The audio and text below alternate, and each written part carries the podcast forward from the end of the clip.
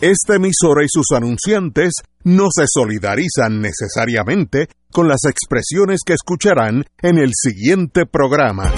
Son las 5 de la tarde, hora de escuchar Fuego Cruzado, el programa de más credibilidad en la radio puertorriqueña, en las voces de Ignacio Rivera, Néstor Duprey y sus panelistas invitados con su discusión política dinámica e incisiva de los acontecimientos más importantes del momento. Fuego Cruzado comienza ahora.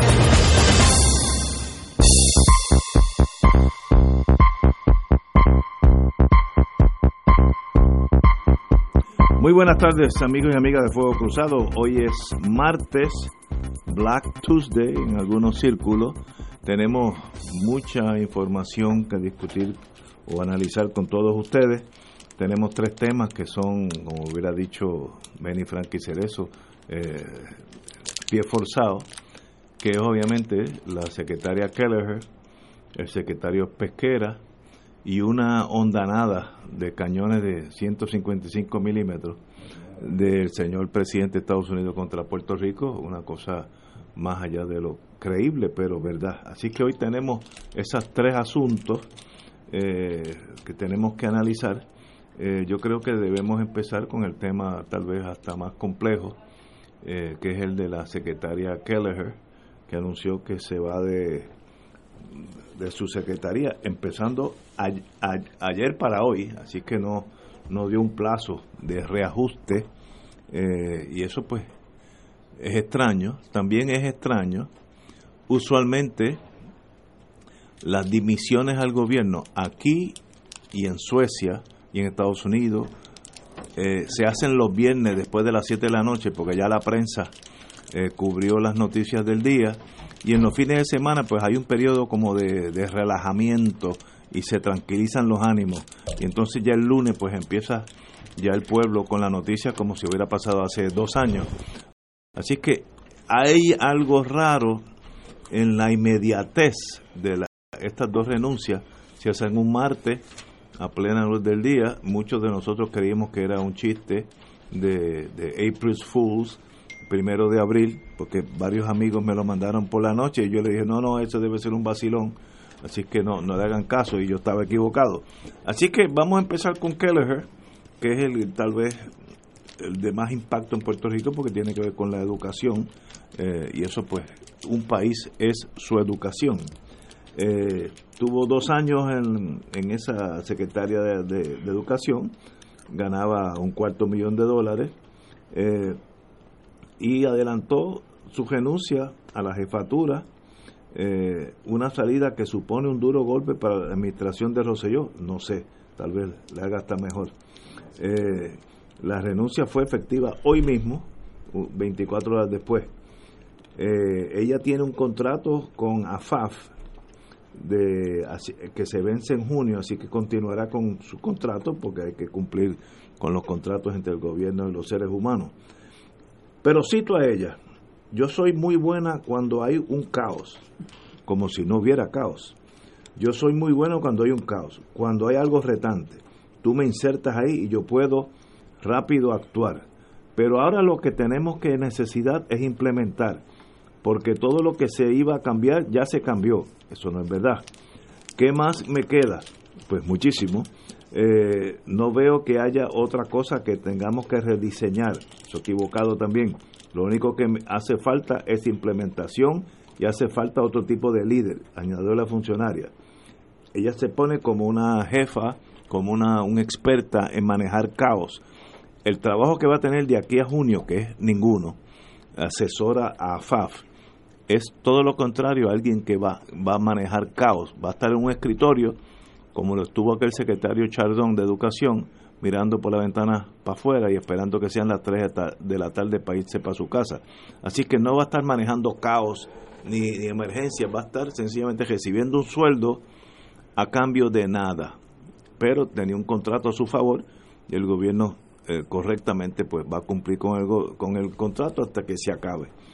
una persona muy controversial, eh, muchos de los políticos eh, anunciaron, políticos del partido en el poder, eh, dejaron saber su, su enojo, insatisfacción con la señora Kelleher eh, y, sencillamente pues eh, manejó unos años muy difíciles que era la quiebra de Puerto Rico y María encima de eso cerró unas 400 escuelas no sé si eso es bueno o malo pero tal vez había que hacerlo pero su estilo nunca penetró, nunca se hizo amiga. Uno puede ser oficial a cargo de un pelotón, pero tiene que tener un, contacto emocional con cada uno de los soldados.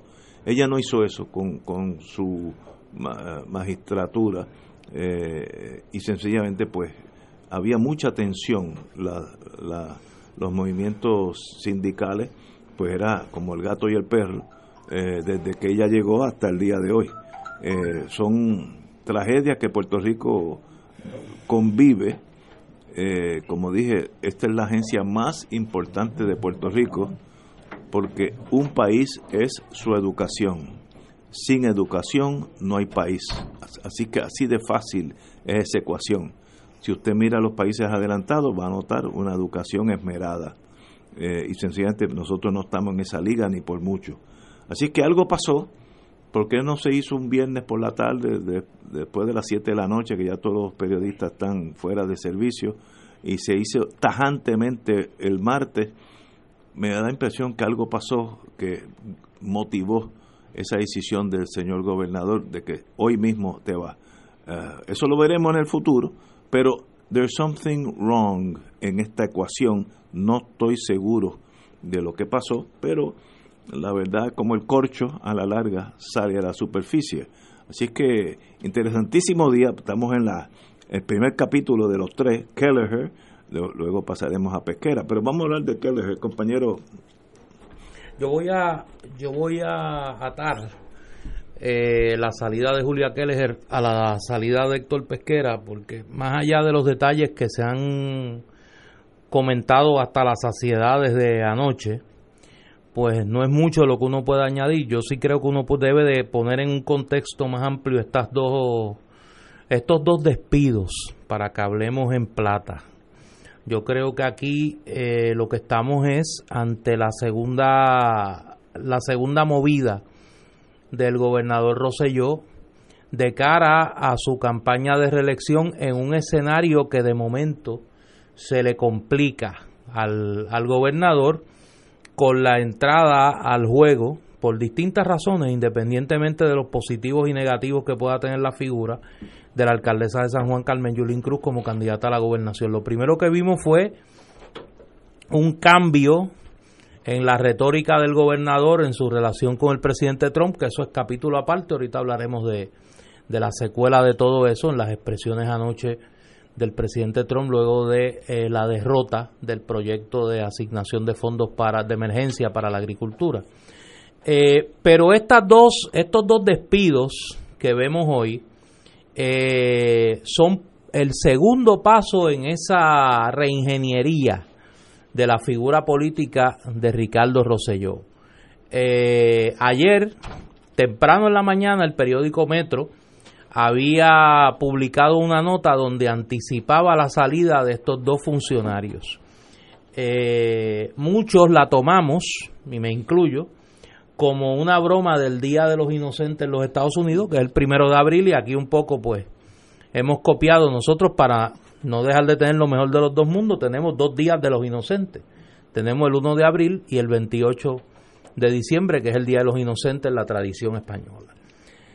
Pues durante la tarde comenzó a subir el tono de el rumor de que esto no era una broma del Día de los Inocentes y que era cierto. De hecho, la directora del periódico Metro, Ayola Virella, anoche señalaba que desde la mañana habían estado tratando de encontrar una confirmación por parte de la fortaleza de, de funcionarios del gobierno de Roselló sobre si en efecto estos dos funcionarios habían presentado su renuncia o habían sido removidos de sus puestos. Parece que los muchachos de COI tenían ya montada una exclusiva con eh, otros periódicos, porque no se hizo nada más que conocer que en efecto ambos habían renunciado en la noche.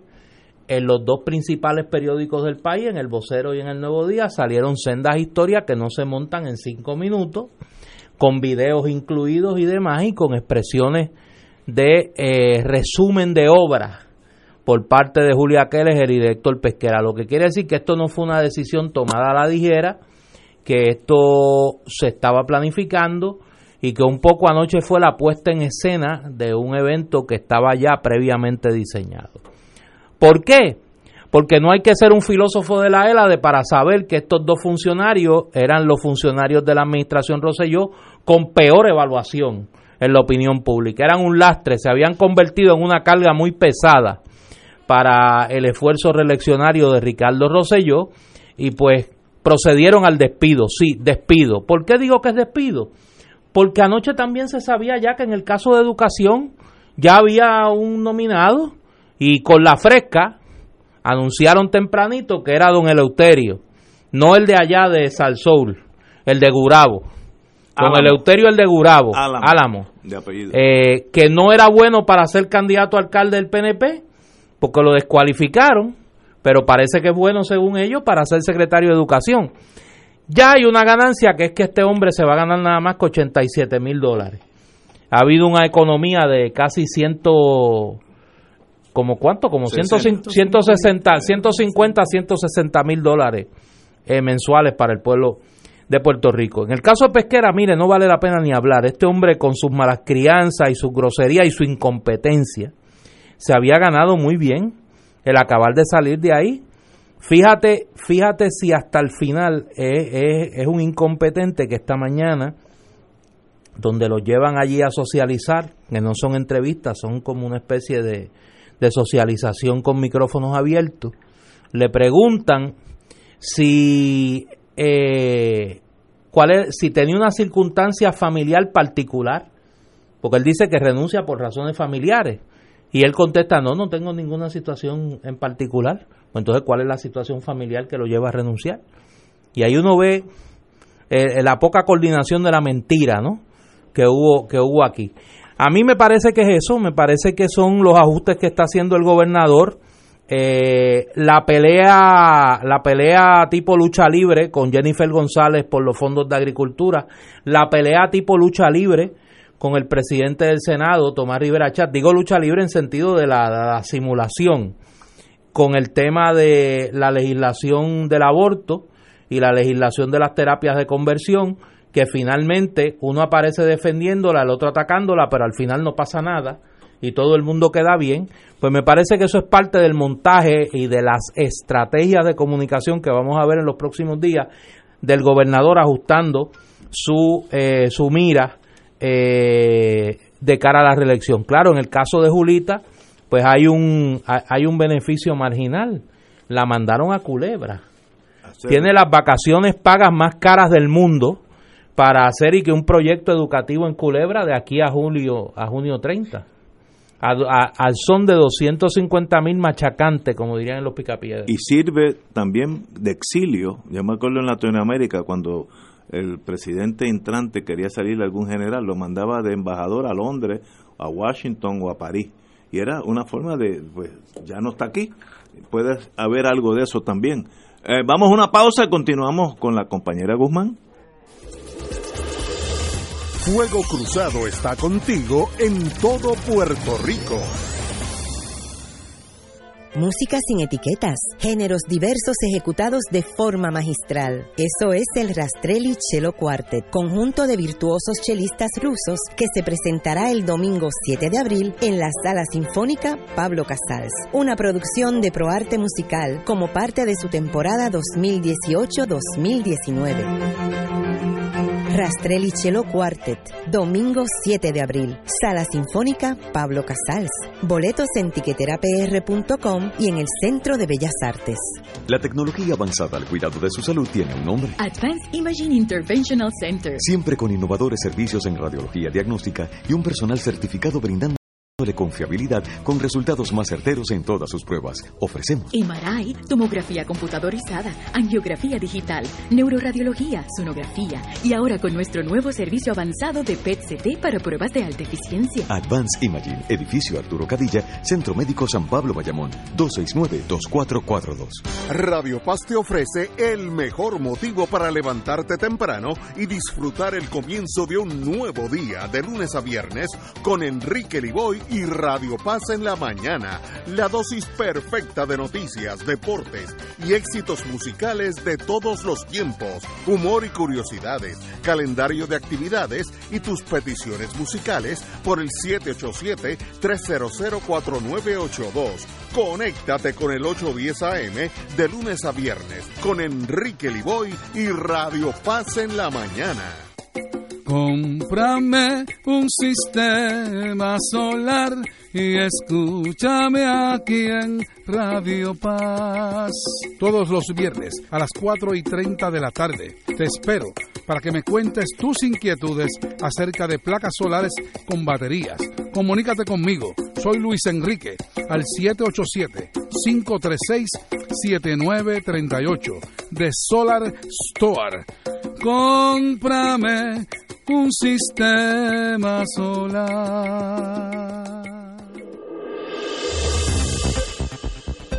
Y ahora continúa Fuego Cruzado.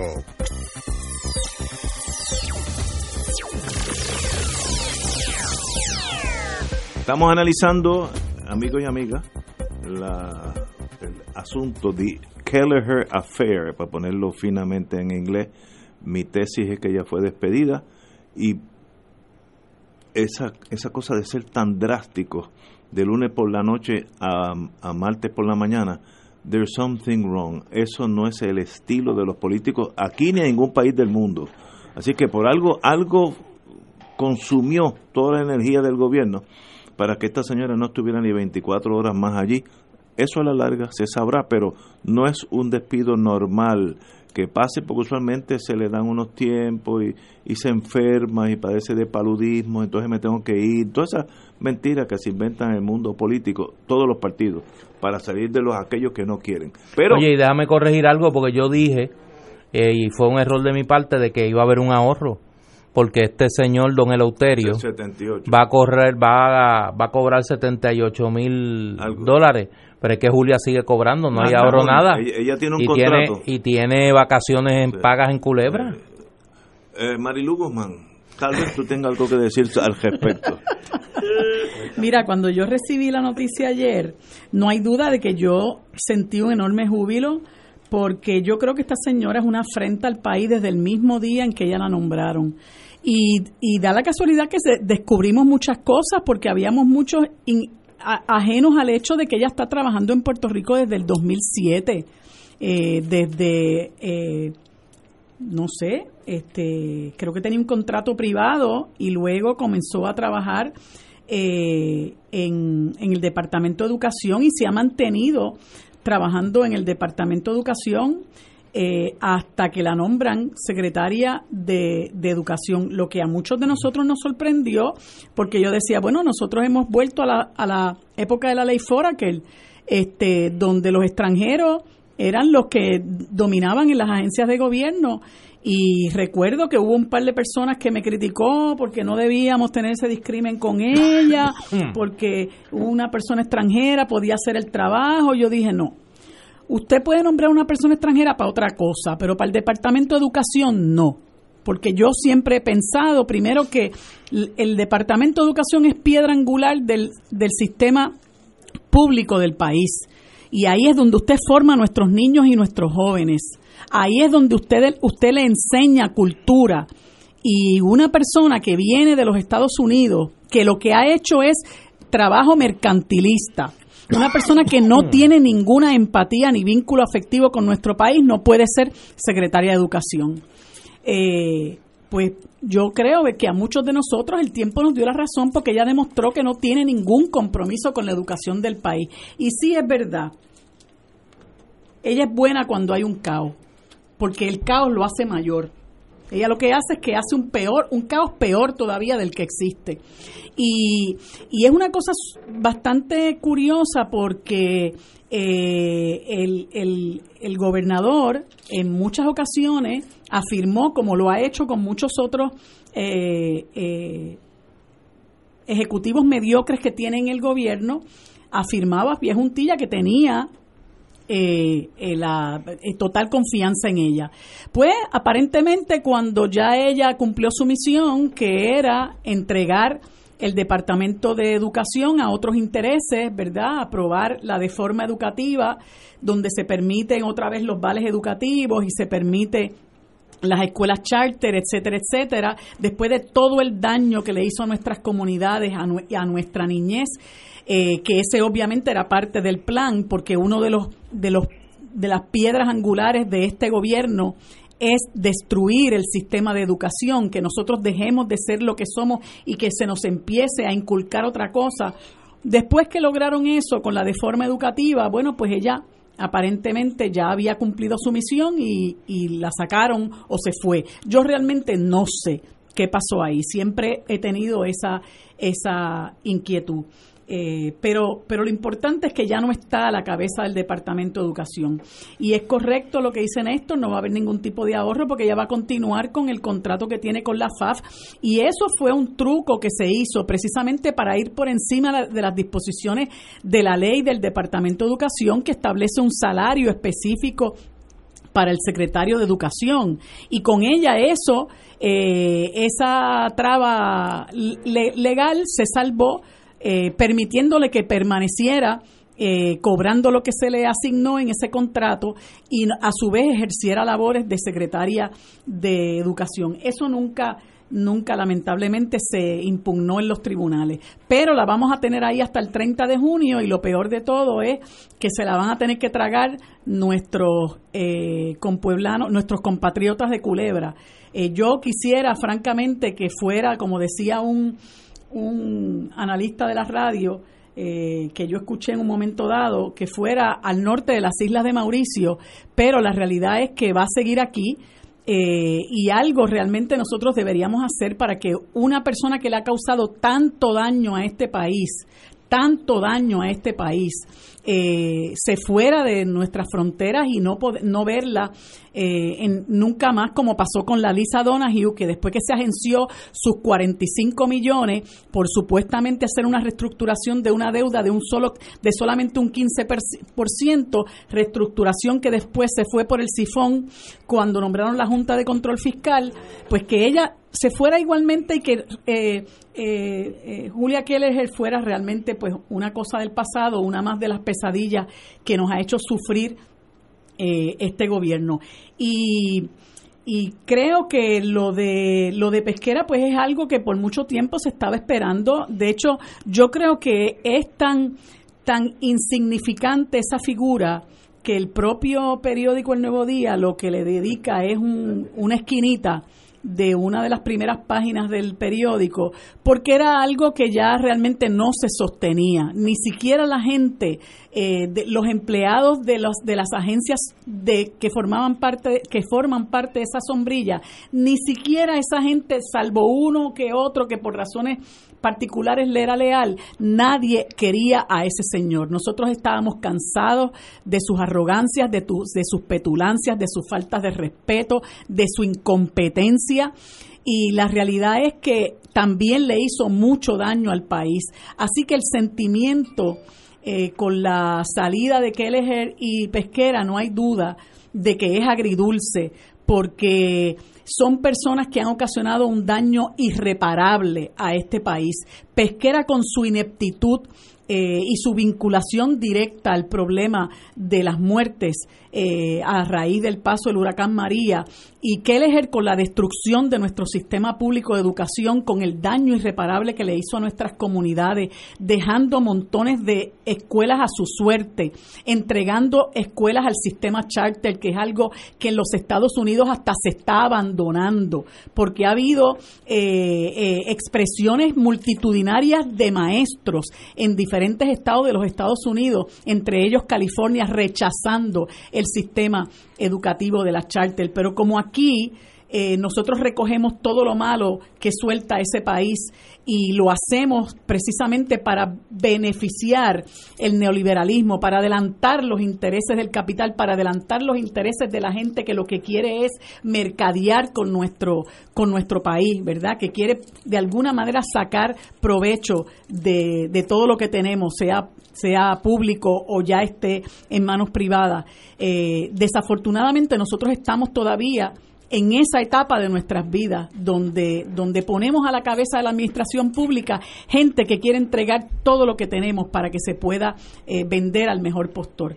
Así que yo espero que después del 30 de julio, eh, de, junio, eh, eh termine con ese, con ese contrato obsceno eh, y que la gente de Culebra eh, haga lo que sea y lo que pueda por salir de ella, porque realmente es una persona que no merece estar pisando nuestra tierra. Y, y, pesquera, pues yo me imagino que ya el primero de mayo, eh, cuando ya no podrá sacar a la calle, aunque vendrá otro que le hará, le hará honor al trabajo, eh, ya no podrá sacar a la calle las fuerzas represivas del país para caernos encima este próximo primero de mayo, pues que ese mismo primero de mayo empaque y se vaya. Para quiero entrar en el tema de pesquera, pero para que no haya interrupciones, vamos a una pausa, amigos, y regresamos con Fuego Cruzado. Fuego Cruzado está contigo en todo Puerto Rico. Este verano, tu mejor opción es el viaje en México de Oro con Oro 92.5. Disfruta comenzando en Ciudad México con el tradicional paseo en bote por Xochimilco, visitando la Basílica de Nuestra Señora de Guadalupe y las imponentes pirámides de Teotihuacán. Nos trasladaremos a la zona arqueológica de Cholula y sus hermosas iglesias de arte barroco indigenista. En Puebla, ciudad patrimonio de la humanidad, estaremos en su catedral y la capilla del Rosario, considerada octava maravilla del mundo del arte. Visitaremos el acueducto y el ex convento de la Cruz y el centro histórico de Querétaro. En San Miguel Allende iremos a la Casa de Cantinflas y otros puntos de interés. En Guanajuato pasaremos por varios museos, entre ellos la Casa Muralista Diego Rivera, esposo de Frida Kahlo, la Casa de Jorge Negrete, el Museo del Quijote y el famoso Museo de las Momias. De regreso a Ciudad México disfrutaremos una noche en Garibaldi y su plaza y una cena con show típico mexicano. Finalizaremos el viaje visitando las ciudades de Cuernavaca, con una de las catedrales más antiguas y el Palacio Cortés en Tasco, capital mundial de La Plata. Visitaremos la parroquia barroco de Santa Prisca. El viaje incluye boleto aéreo y de vuelta, transportación terrestre en autobús moderno con aire acondicionado, siete noches en hoteles cuatro estrellas, todos los desayunos, almuerzos y cenas, excursiones y entradas para atracciones y monumentos, propinas, impuestos aéreos y hoteleros, servicio en privado y guía altamente capacitado. Llama ahora y reserva tu espacio llamando a Excursiones Carelli al 787-758-4800 o al 758-4864. Nos reservamos el derecho de admisión. Ciertas restricciones aplican. Excursiones Carelli, licencia MVE 10. México de Oro con Oro 92.5. Los rotarios se preguntan antes de actuar, ¿es la verdad? Es equitativo para todos los interesados, creará buena voluntad y mejores amistades, será beneficioso para todos los interesados. Mensaje del Club Rotario de Río Piedras. Vivimos para esa noche. Gran estreno mundial de la nueva película de Luis Molina Casanova sobre la historia del primer beato puertorriqueño, Carlos Manuel Rodríguez. Hemos conmemorado la muerte de cruz de nuestro Señor Jesucristo. Vive la historia y conoce la vida del beato Carlos Manuel Rodríguez en Vivimos para esa noche. Gala Premier en el Centro de Bellas Artes de Santurce del 5 al 7 de abril. Te invita Oro 92. Y ahora continúa Fuego Cruzado. Antes de ir a pesquera, quiero volver para atrás un párrafo para cubrir a la señora Keller, que la cual le deseo lo mejor. Pero miren las inconsistencias que hay de ayer para hoy. Y estamos hablando menos de 24 horas. Ella dijo ayer, se iba, pero cito a la señora Keller, hay muchas cosas que yo puedo hacer desde afuera de educación. puedo identificar fondos, puedo identificar fundaciones que quieran ayudar en la educación. Yo conozco cómo funciona el sistema desde adentro. Yo puedo ayudar a traer esas alianzas que hacen falta. Hoy sale que está siendo designada a Culebra para ver si puede hacer algo por la... Creo que allí hay una, una escuela nada más. Eh, Culebra, creo que es una. Eh, pues entonces ya tiene otra misión, ya no tiene a, eh, identificar fondos y buscar fundaciones que puedan ayudar. Ella va a estar de supervisora de Culebra que eso se puede hacer como en dos horas al día, eso a tops, en otras palabras, un exilio hasta junio. ¿Qué pasa en ese caso? Hay algo, hay algo que no está bien. Como diría la vieja mía, hay algo chueco. Pero bueno, let it be. Le deseo lo mejor a la señora. hay un experimento, para mí hay un experimento con ella en Culebra, Culebra y quieren ir agringando poco a poco el país y esta cosa que está pasando con Vieque, que de hecho, yo no sé si ustedes saben si el referéndum empezó, porque esa, la señora que, eh, que dirige el fideicomiso de, no recuerdo el resto del nombre, había dicho que, la, que ese referéndum empezaba el día primero y se iba a, a seguir celebrando hasta el día 30. Este, después empezaron a, a notificar eh, que, que, la supuesta el supuesto la supuesta luz verde que le había dado el Tribunal de Circuito de Apelaciones de Boston no era tal luz verde y que efectivamente el Tribunal de Circuito les rechazó una solicitud de reconsideración que ella presentó allí. Eh, yo no, no he sabido más información, pero sería bueno saber en qué quedó, a ver si la señora este finalmente eh, pues pues nosotros podemos saber si realmente era una, una pura pantalla todo lo que estaba diciendo en los medios. Pero no hay duda que lo que dijo ayer, hay muchas cosas que yo puedo hacer desde afuera de la agencia, puedo identificar fondos, identificar fundaciones que quieran ayudar, yo conozco el sistema desde adentro, yo puedo ayudar, ayudar a través de esas alianzas que hacen falta.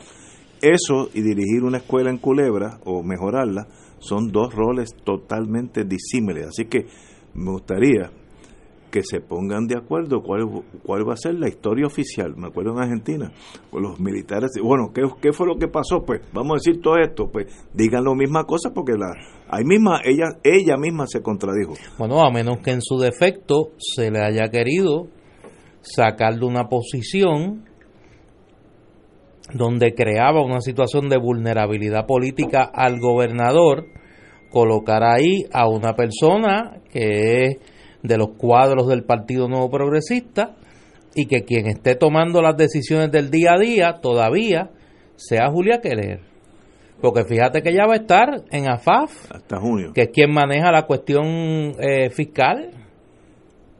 O sea, ahí hay un elemento de, de, sospecha de si ella va a estar tomando las decisiones las decisiones del día a día administrativas de educación. Mira, yo tengo copia de una carta. Eso, es un exilio. Eso no, no es un exilio, porque ella, de que, eh, eh, ella va a estar en, en Culebra, que no está eh, incomunicada del mundo exterior. No es la Patagonia. No es la Patagonia. Y puede ir, y puede ir en avión, no tiene que pasar por, la, por el Via Cruz. Exacto. De, la lancha. De las lanchas. ya desde allí puede muy bien manejar manejarlo todo, coge su poquito de sol.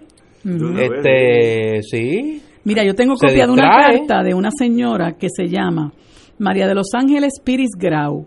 Ella es directora de la Oficina de Gerencia Escolar y el final de la carta, ella está hablando de la renuncia de Kelleher, eh, la designación del profesor Eleuterio Álamo, y al final dice, recibamos con los mejores deseos al profesor Álamo en su nueva encomienda y deseemos éxito a la doctora Kelleher desde su nuevo rol dentro del departamento en el desarrollo de los proyectos e iniciativas que llegarán próximamente.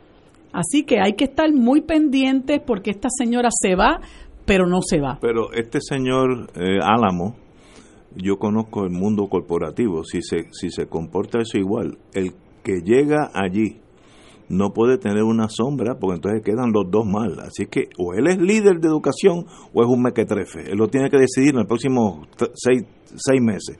No, porque él le buscan acomodo razonable eh, no, pero el, prestigio del... no, pero ¿cómo es? ¿Cómo es?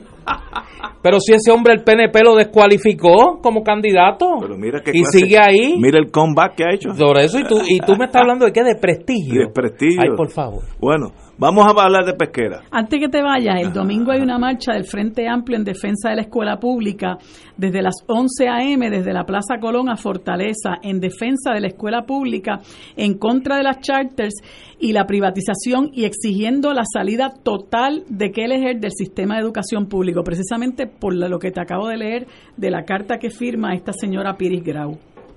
Bueno, le deseamos lo mejor al señor Álamo y un futuro lo mejor posible dentro de toda la adversidad que ha tenido la señora Kelleher. Para eso es que estamos aquí, que la vida siga lleno de amor y cariño.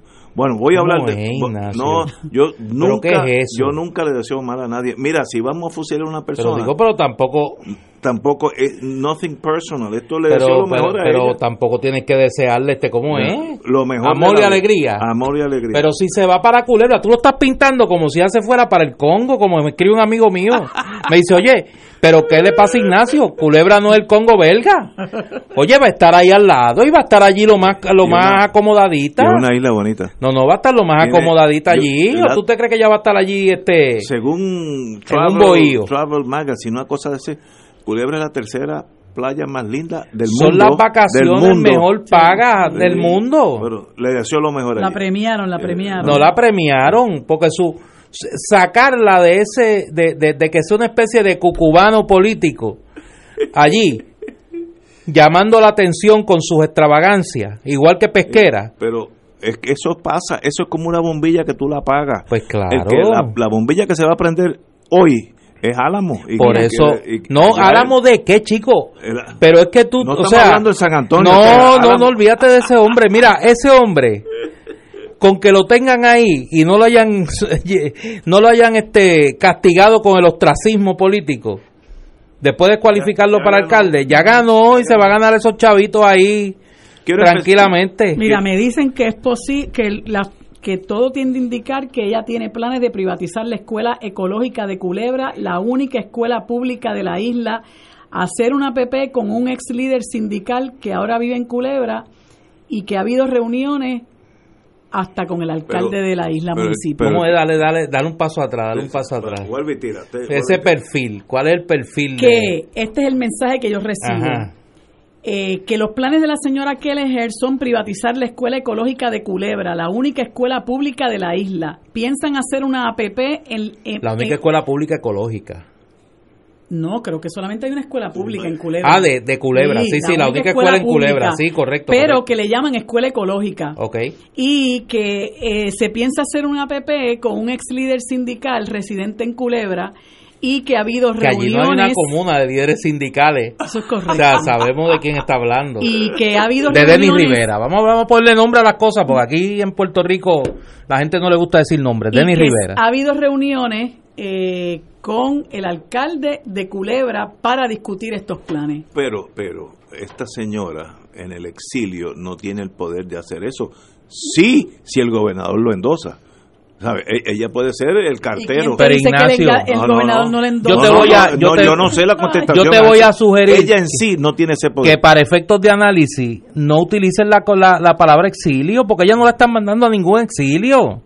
Ella la están mandando a La Culebra. están sacando del centro de poder que es San Juan. No, no, no, no. Aunque no, hubiera no. mandado a Cabo No, no, Rojo, no, no, es el mismo no, no, no. exilio. Ese, ese es el error, ese es el error de percepción que yo te estoy señalando. No la están sacando del centro de poder, la están sacando de la mirada del ojo público para que no haga daño político, pero pero- va a seguir tomando las decisiones en un ambiente placentero y cómodo como es las playas de Culebra. En eso disiento. No, yo sé, pero por eso. Su señoría. Porque tú lo dices como si le estuvieran mandando eh, a, a, a, ¿sabes? A, Tierra del Fuego, Tierra del Fuego. al Congo belga, al Congo belga, no. Bueno, vamos a hablar de pesquera.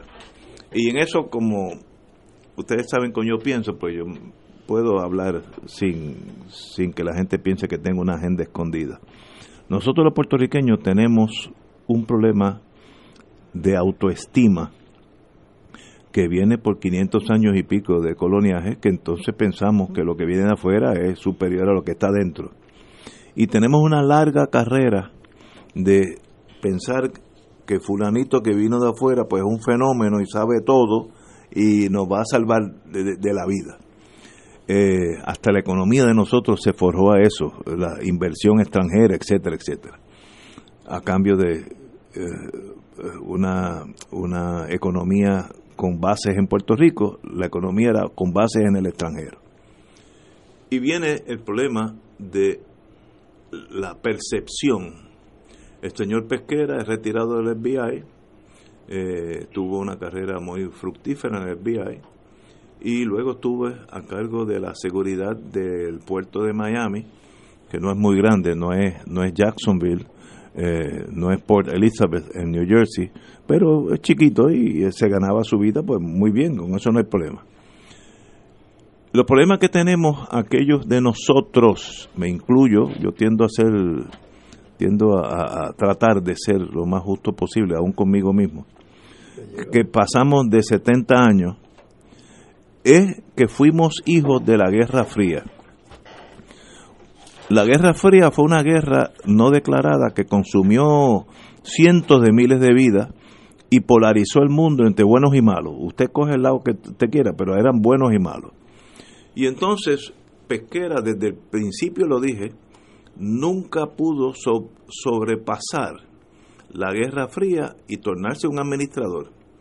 A él lo que le gustaba es la cosa de ir contra los izquierdistas, comunistas, subversivos, terroristas. Eh, en ese, esa era su visión. Lo vimos en despliegue visual aquel primero de mayo, donde hubo unos excesos innecesarios. En su trato dentro de la policía, aquello parecía el, General Headquarters del eh, el 101 de paracaidismo. Eso era una cosa eh, cuasi militar mirando a la, al peligro evil que estaba en las calles de Puerto Rico y él lo iba a salvar. La Guerra Fría revisited, revisitada en Puerto Rico.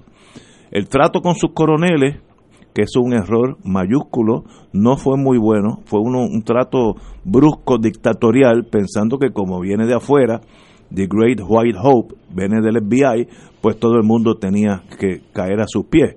En Puerto Rico hay coroneles que son más capacitados que él en muchas cosas. Eh, pero fue un trato muy brusco, sin amistad, eh, solo. Eh, siempre hay uno que otro alcahuete, pero la vida es así. Luego vino el, el, el juez nombró un monitor, que es una especie de síndico de la policía, y este señor con poco este señor Claudio, coronel de la, coronel de la, del ejército. Eh, ah, de paso, cuando él llegó, lo primero que hizo fue salir de la coronela Hernández, capacitadísima en todos sus enseres, reconocido por la policía, los que estaban allá eh, adentro, pues él, un, un juez macho no, no quiere a otro juez en, su, en su comarca un error básico porque salió de un talento que él necesitaría, pero torpe al fin no lo hizo. Eh, luego vino el issue del juez El Pi, que pone en vigor un acuerdo del gobierno con el Departamento de Justicia que requiere un monitor, un síndico. Este señor Pesquera se públicamente, porque no, no es muy astuto, en, en los circos de la policía, eh, se, expresaba extremadamente mal, despóticamente de este señor Claudio, que no lo dejara ni estacionar en el parking, que esto era una especie de paria del sistema. Eh, y hablaba muy despectivamente de él. También eh, en una u otra ocasión pues se refirió al, poder que tiene el Tribunal Federal sobre su mundo, porque pues, él era pues presidente del, universo. lo que él no sabe es que muchos de esos coroneles pues dejaron saber a, Claudio lo que estaba pasando. Así que eh, si usted va a ser malo a los Vito Genovese, sea malo, pero no hable con nadie. Es más, si habla es bien, aunque luego lo mande a matar a los Vito Genovese. No aprendió esa lección. No ha visto The Godfather en las películas esas. Eh, y entonces se fue aislando del mundo a un momento que él estaba solo en, en la jefatura de la policía y como decía Pedro Toledo, no le llegaba nada, no, lo que él enviaba para abajo no llegaba a los cuarteles, pero lo que le subían eran mentiras. E, eso me lo dijo en casa de Atilano Cordero Madiro, eh, Cordero Vadillo, eh, Pedro Toledo una noche que estuvimos ya hace muchos años disfrutando la vida. Me decía, lo que yo recibo en mi escritorio son mentiras, pero lo que yo mando para abajo no llega a los cuarteles, estás aislado eh, él tuvo que hacer una serie de alianzas con los coroneles y los capitanes y a lo largo, a, fin de cuentas, hizo un muy buen trabajo. Este señor no tuvo ese talento, se quedó aislado. Llegó un momento, miremos cómo está eh, las capturas, los arrestos de la policía en el piso, porque la policía si, si, si llega a convencerse que tú no eres de ellos, no, no, no te corresponden a ti en vez de arrestar a una persona, pues pasan, ven que algo está pasando, si no es gran cosa, lo dejan pasar. Yo conozco ese mundo policiaco y así es eso. Si usted va al Tribunal de San Juan ahora mismo, aquellos que practican lo criminal, ven que hay una tercera parte de los casos o menos allí, todos los días. Eso es motivado por la actitud de arrogancia y de crueldad con sus compañeros policías. Así que qué bueno que renuncia, eh, es una víctima de la Guerra Fría. Yo trato, y aún los que tenemos esas heridas, pues a veces se nos salen. Eh, a veces Néstor, con su gran inteligencia, me dice, oye, hoy estás todavía en la muralla de Berlín.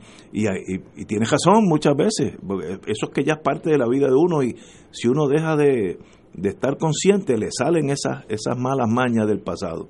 Así que es un, no es una pérdida para la policía, es una ganancia.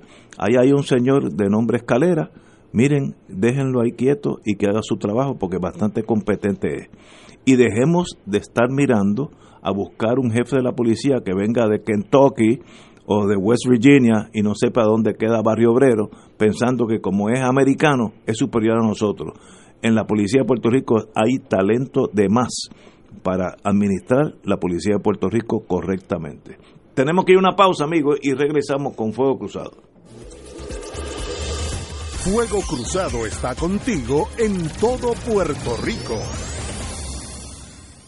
Oficina Doctor Frank Gaudier. Realizamos estudios de mamografía, sonogramas, CT scan, densitometría, rayos X y estudios vasculares. Nuestro horario de servicio es lunes a viernes de 7 de la mañana a 4 de la tarde. Ubicados en el Pavía Medical Plaza 611 Santurce. Con nuestra experiencia le brindamos un servicio de calidad. Para más información llamar al 787 268 101 268-1015. Cardiovascular Radiology Institute. La oficina médica del Dr. Ramón Luis López Acosta, especialista en medicina de familia, provee servicio a pacientes adultos y geriátricos de manera continua y comprensiva, servicio de medicina primaria preventiva y de medicina intrahospitalaria a nuestros pacientes, localizada en la calle Lloveras 650, edificio Centro Plaza, suite 207, Santurce, cerca del Hospital Pavía. Llámenos al 787 725 7888 725-7888 y haga una cita para evaluación. Aceptamos la mayoría de los seguros médicos Advantage y comerciales. Todos los jueves Radio Paz y la Administración del Seguro Social te ofrecen un espacio informativo para orientarte y aclarar tus dudas sobre los derechos, requisitos y obligaciones para poder disfrutar de sus beneficios. Plantea tus preguntas por el 787-300-4982 y conoce antes que nadie los detalles concernientes a cambios y nuevas regulaciones, escuchando todo sobre Seguro Social con Víctor Rodríguez los jueves de 2 a 3 de la tarde por Radio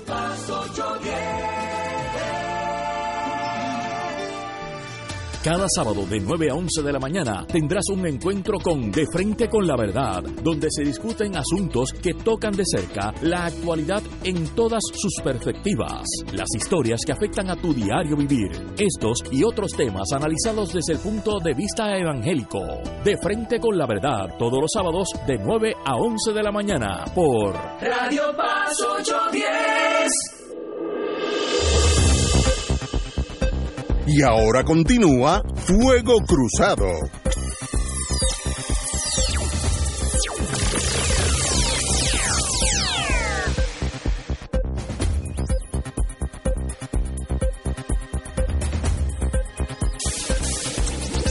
Regresamos amigos y amigas Fuego Cruzado, compañero. Usted tiene, tiene una sonrisita como el gato que se acaba de comer el canario. Así que algo se trae a usted. Dígalo. No, que se me olvidó decir en el otro turno que tuve para hablar de pesquera, ahora que tú estabas hablando de, de, de que prácticamente hay un consenso que se debía haber ido. ¿Qué va a decir la fiscal federal que dijo hace apenas una semana que aquí iba a crearse una crisis si este señor salía del gobierno? Bueno, espero que no lo, espero que se haya equivocado porque ya salió. Bueno, lo que pasa es que este señor fue en gran medida parte de la crisis que nosotros vivimos, porque eso que ocurrió, yo ahorita mencionaba el asunto de, de los muertos, eh, las personas fallecidas tras el, tras el paso del huracán María y su manejo deficiente de la administración para el manejo de, de, emergencias, perdonando la redundancia, y lo que le pasó con el director Abner Gómez, que lo mandó de vacaciones y luego este señor tuvo que renunciar o lo despidieron. A eso se une el descalabro que tienen ciencias forenses, el descalabro al interior de la propia policía de Puerto Rico, eh, y siempre yo tuve la impresión eh, de que eh, aquí hay unos planes que responden a otras cosas que no son los intereses del pueblo. Eh, por eso es que tú ves que salen estas dos personas y el pueblo lo celebra. Entonces uno dice, pero ¿y para qué gobierna este, este gobierno? ¿Para quién gobierna este gobierno? Porque se supone que si tú nombras unas personas es para que hagan un trabajo que responda a los intereses de esos sectores de la población particular que esa agencia tiene el deber ministerial de con los que tiene el, deber ministerial de trabajar. Pero entonces ni nadie en, en la sombrilla de la policía lo quería y en y que él tenía este el departamento de educación en, en, en, llama los maestros eh, los componentes del sistema de educación los estudiantes fastidiados las comunidades y entonces todo el mundo eh, lo celebra. Así que la impresión que tengo la, o sea es, es obvio es obvio que estas personas vienen aquí a cumplir un cometido que es el plan que tiene el gobierno en el, en el caso de Julia Kelleher para la privatización del sistema público de educación, con lo que ya hemos visto que representa esa mal llamada reforma de educación, y este señor que era un total incompetente para trabajar en la administración de las agencias que conformaban esa sombrilla, para reprimir a, a todo aquel que expresara en el ejercicio de su derecho la disidencia contra las medidas eh, antipáticas e impopulares del gobierno. Pero eh, yo espero que de esto aprendamos y aprendamos todos, ¿no? Porque el problema es que este, estas cosas ocurren, nosotros sentimos eh, el malestar, sentimos el descontento, sentimos que esto no camina, que todo lo contrario va para atrás y para atrás, pero volvemos otra vez a votar por los mismos que han creado el caos. Uh, compañero, pues, bueno, yo creo que tenemos que hablar del presidente Trump. Anoche no fue un buen día para Puerto Rico. Eso se retrotrae. Yo creo que todo comienza esa bola de nieve cuando el gobernador dice allá en CNN que si eh, se le acerca el bully, él le daría un pescozón en la boca, a hit him in the mouth.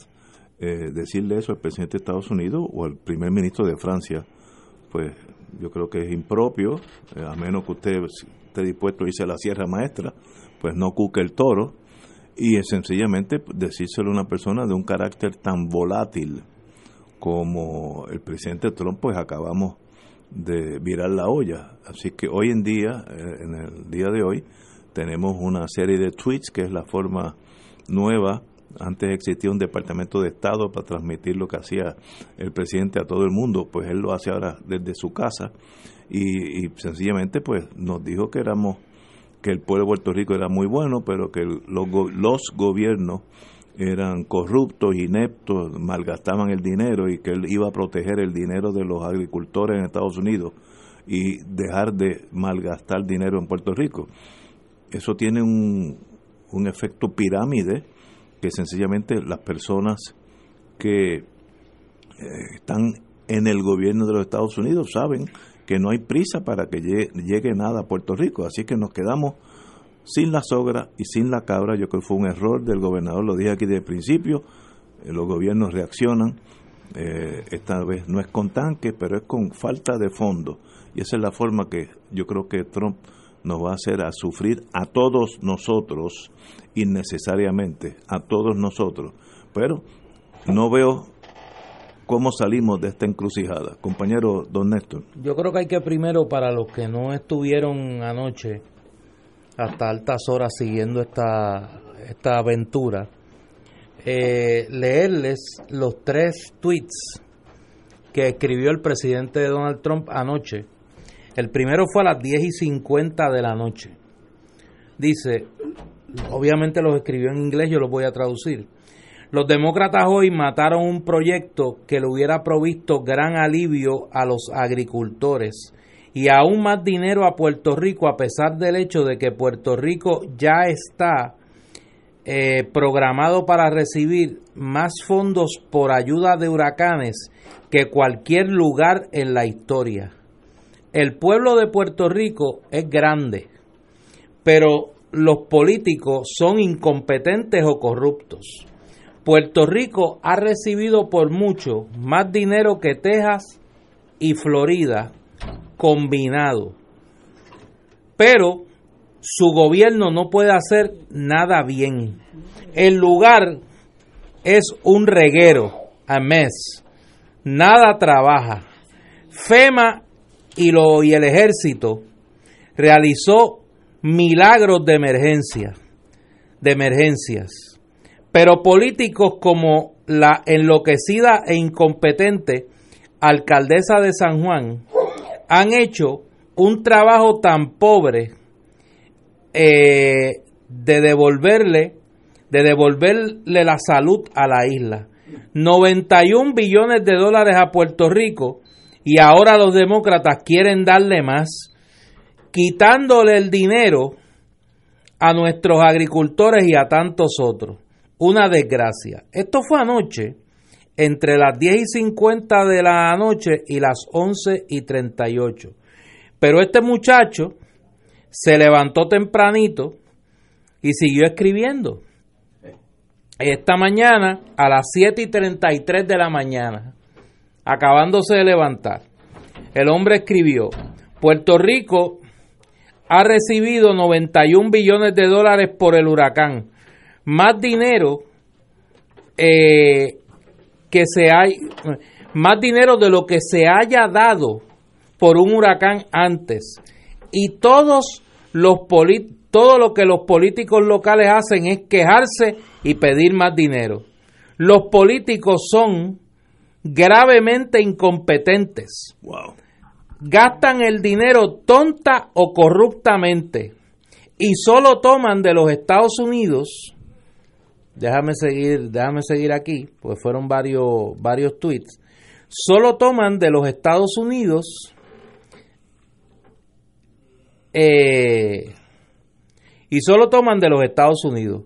Lo mejor, la mejor cosa que le ha pasado a Puerto Rico es el presidente Donald J. Trump. Esto lo escribe él mismo. El mismo, sí, sí, sí, es un fenómeno. Tanta gente maravillosa, pero con un liderato de la isla tan malo y con tanto dinero desperdiciado no pueden continuar afectando a nuestros agricultores y a los estados con esos pagos masivos y tan poco agradecimiento.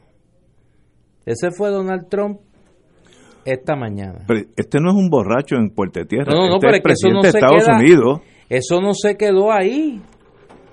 El secretario, el subsecretario de prensa del presidente Trump le preguntan hoy eh, sobre este caso de Puerto Rico, Hogan Gidley, y dice este funcionario de la administración lo siguiente, con todo lo que hemos hecho en ese país, en ese país, ellos tienen un, una mala administración sistemática de los bienes y servicios que le hemos enviado. Usted ha visto comida pudriéndose en los puertos. Su gobernador ha hecho un trabajo horrible. Él está tratando de hacer capital político en un año político. y está tratando de encontrar alguien para echarle la culpa eh, que es de él por no tener un sistema de energía eléctrica eh, funcionando y no tener un buen sistema en ese país del todo. Me pregunto, esos son los mensajes que ha enviado la administración Trump desde anoche a las once y algo, once y cuarto de la noche hasta hoy. Eh, me pregunto, de esos 91 billones de dólares. Que no es correcto. ¿Cuánto ha llegado aquí? Por eso que no es correcto. Si lo, dejan en, la alcancía. Como 15 mil. Es lo que leí que había dicho. Bueno, pues entonces no son 91, son 15. Si yo tengo, si yo lo dejo dentro y que se habían aprobado unos 42 de los que ha llegado una tercera parte. Si yo, si yo dejo el dinero dentro de la alcancía, en realidad no lo tengo. Así que no, no, eh, yo digo, él se puede inventar los, los 91 billones. Yo no creo que ese número sea real. Yo creo que lo que dice la misma noticia, que rondan en 45 billones. Pero ¿de cuántos de esos 45 han salido de la alcancía y han, han caído aquí en la economía? Pues, y mucho de eso fue, estoy seguro, las reparaciones del sistema eléctrico que consumió mucho, mucho dinero.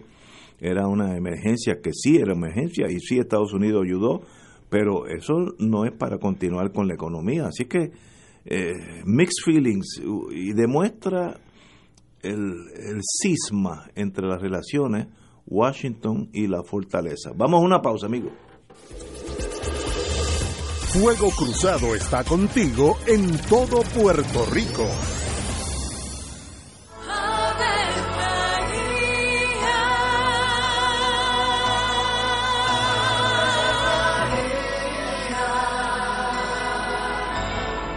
El ángel del Señor anunció a María. Y ella concibió por obra del Espíritu Santo. Dios te salve María, llena eres de gracia, el Señor es contigo. Bendita tú eres entre todas las mujeres, y bendito es el fruto de tu vientre Jesús. Santa María, Madre de Dios, ruega por nosotros pecadores, ahora y en la hora de nuestra muerte. Amén. He aquí la esclava del Señor. Hágase en mí según tu palabra. Dios te salve María, llena eres de gracia, el Señor es contigo. Bendita tú eres entre todas las mujeres y bendito es el fruto de tu vientre Jesús. Santa María, Madre de Dios, ruega por nosotros pecadores, ahora y en la hora de nuestra muerte. Amén. Y el Verbo se hizo carne. Y habitó entre nosotros. Dios te salve María, llena eres de gracia, el Señor es contigo.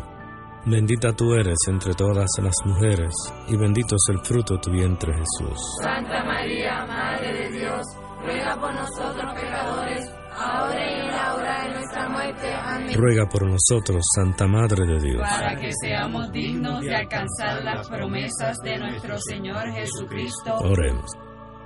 Derrama, Señor, tu gracia sobre nosotros, que por el anuncio del ángel hemos conocido la encarnación de tu Hijo, para que lleguemos por su pasión y su cruz a la gloria de la resurrección, por Jesucristo nuestro Señor. Amén. Gloria al Padre, al Hijo y al Espíritu Santo. Como era en un principio, ahora y siempre, por los siglos de los siglos. Amén.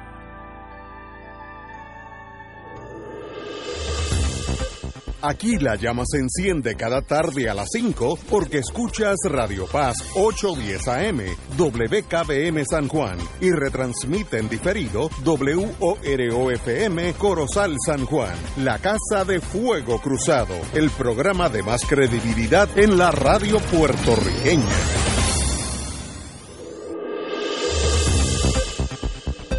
Y ahora continúa Fuego Cruzado.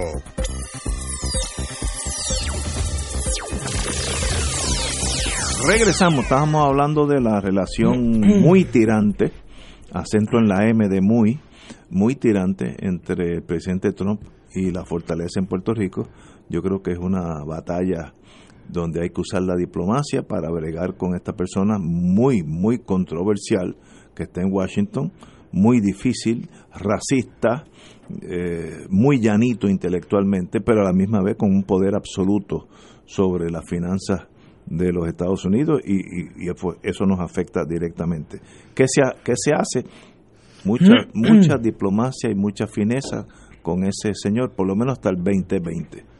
Mira, yo leí esta mañana una columna de opinión que escribió Yarimal Bonilla en el Washington Post, tratando de contextualizar eh, históricamente las expresiones del presidente Trump. Si bien es cierto que no ha habido mucho cariño de los presidentes norteamericanos a Puerto Rico, lo cierto es que la mayoría del tiempo de la relación de Puerto Rico y los Estados Unidos, esos mismos presidentes se han cuidado públicamente de, a pesar de sus expresiones en privado y de alguna que otra expresión pública, eh, mantener la apariencia de que eh, pretenden tener la mejor relación posible entre el pueblo de Puerto Rico y los Estados Unidos. Y yo, recuerdo un caso en particular el presidente Ronald Reagan, en una reunión temprano en su administración con el gobernador Carlos Romero Barceló, con don Luis Ferrey, con Hernán Padilla,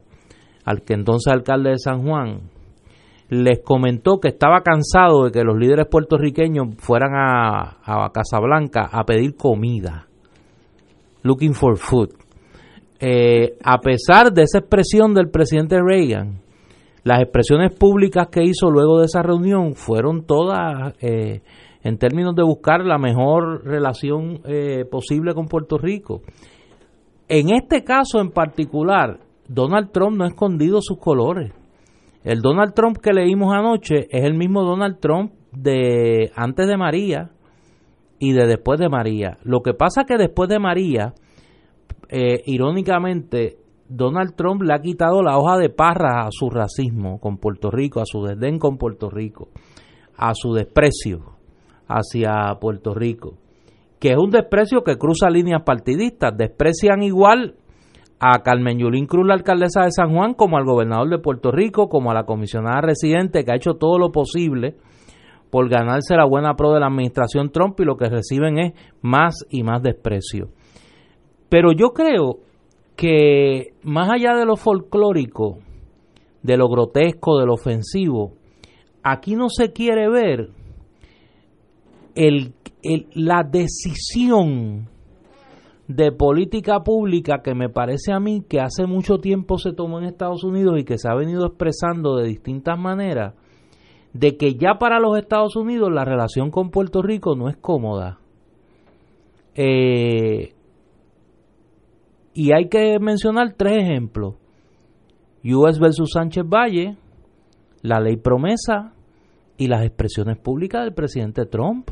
Los primeros dos fueron bajo Barack Obama. Yo recuerdo la esperanza que se tenía aquí cuando Barack Obama ganó la presidencia, y me incluyo entre esos esperanzados, de que la administración Obama revirtiera las expresiones tan ofensivas para algunos de los dos informes del grupo de trabajo de Casablanca sobre Puerto Rico bajo la administración Bush. Y es que a veces tenemos poca memoria. Yo recuerdo que el, entusiasmo que había aquí, no, si ahora cuando venga el informe de Obama, Obama va a revertir toda esa política de Bush y lo que hizo fue reafirmarla. Lo que hizo fue reafirmarla y le puso, mire, le puso frosting y le puso la cherry. Le puso a su procurador general a su solicitor general argumentando en el Tribunal Supremo de Estados Unidos la naturaleza colonial, territorial de la relación entre Puerto Rico y los Estados Unidos. Y el engaño que se había perpetrado por el gobierno de Estados Unidos a la comunidad internacional en 1953, en Naciones Unidas. Eso fue lo que argumentó el Solicitor General, la Solicitor General de los Estados Unidos en el Tribunal Supremo que el juez Bray, el incrédulo, le preguntaba, pero venga acá, usted sabe que lo que usted está diciendo es que entonces Estados Unidos se retracta de la posición que asumió en Naciones Unidas. Sí, Así mismo. eso es. Y luego vino la aprobación de la ley promesa. Colocar un gobierno de facto por encima de las autoridades electas del pueblo de Puerto Rico. Y luego vino o paralelo con eso, la decisión de US versus Sánchez Valle y todo el desprecio y el desdén que ha mostrado la administración Trump. Mire, yo creo que hay que empezar a sumar las piezas. Ah, ¿cuál es el problema aquí? y lo digo con mucho pesar porque yo soy soberanista, yo creo en la libre asociación, que los que creemos en la soberanía para Puerto Rico estamos ausentes de la discusión en los Estados Unidos. Más allá de las visitas que han hecho en los últimos meses, el Junte de Mujeres, el M18, hasta ese momento estábamos fuera de la discusión. ¿Dónde está el Partido Independentista puertorriqueño buscando un interlocutor en el Congreso de los Estados Unidos al planteamiento de independencia para Puerto Rico? ¿Dónde estamos los creyentes de la libre asociación buscando un interlocutor en el Congreso de los Estados Unidos para la libre asociación? ¿Dónde está, y lo voy a preguntar por nombre y apellido, el Miller Tiding que va a radicar un proyecto para darle la soberanía al pueblo de Puerto Rico? Porque hemos sido incapaces de conseguir un solo congresista que radique una legislación para darle la soberanía a Puerto Rico y encaminar un proceso de libre determinación que culmine en nuestra soberanía. Que haya otro tema en la conversación legislativa en el Congreso de los Estados Unidos que no sean el proyecto ridículo de dar el soto, de la estadidad 90 días plazo y los intentos de la comisionada residente. En eso hemos fracasado todos, todos, independentistas de todas las persuasiones y libre asociacionistas y yo creo que eso es urgente. Hay que agradecerle, y no lo digo porque ella esté aquí, hay que agradecerle al M18, al movimiento de mujeres soberanistas todas, que han ido a quemar suela en los pasillos del Congreso de los Estados Unidos, pero han llenado un vacío que la institucionalidad soberanista no había cubierto. No había cubierto. Y yo creo que eso es un gran, eso es una tarea urgente que nosotros tenemos. Necesitamos un legislador que sea la voz del proyecto soberanista en el Congreso de los Estados Unidos. Y no podemos depender de los congresistas puertorriqueños. Tiene que ser un norteamericano. Tiene que ser un norteamericano que pueda hablar con los centros de poder en los Estados Unidos. Que pueda hablar donde se toman las decisiones. No en la calle, no en la sociedad civil, donde se toman las decisiones y yo estoy seguro que hace tiempo están más que dispuestos a discutir un proyecto soberanista que garantice los intereses mutuos de Estados Unidos y de Puerto Rico. No de una manera confrontacional, una manera que asegure los intereses de ambos países en una transición hacia la soberanía, que atienda los asuntos de común necesidad, como es el tema del mercado, como es el tema de la seguridad, de las fronteras puertorriqueñas, como es el tema de toda la legislación económica que afecta a ambos países, como es el tema de la ciudadanía y el libre tránsito de bienes, eh, personas y servicios. Todos esos temas. Pero necesitamos, como decía un amigo mío, un warm body, un ser humano. Entre esos 535 que diga, yo voy a presentar este proyecto para que se encamine un proceso que culmine en disponer del territorio de Puerto Rico y otorgarle su soberanía en un plazo de tiempo X. Y vamos a abrir la conversación. Y en ese sentido, repito, hay que agradecerle. Todos los soberanistas tenemos una deuda de gratitud con el M18. Pero ese trabajo no le correspondía a estas compañeras le correspondía a las fuerzas políticas que en Puerto Rico defendemos la soberanía para Puerto Rico de presentar, de buscar un campeón de la soberanía en el Congreso de los Estados Unidos y presentar legislación. Tenemos que ir a una pausa, amigos, son las seis y cuarto, tenemos unos invitados y luego retomamos esta interesante posición del compañero Néstor Duprey. Vamos a una pausa. Fuego Cruzado está contigo en todo Puerto Rico. Música sin etiquetas, géneros diversos ejecutados de forma magistral. Eso es el Rastrelli Cello Quartet, conjunto de virtuosos chelistas rusos que se presentará el domingo 7 de abril en la Sala Sinfónica Pablo Casals. Una producción de ProArte Musical como parte de su temporada 2018-2019. Rastrelli Cello Quartet, domingo 7 de abril. Sala Sinfónica Pablo Casals. Boletos en tiqueterapr.com y en el Centro de Bellas Artes.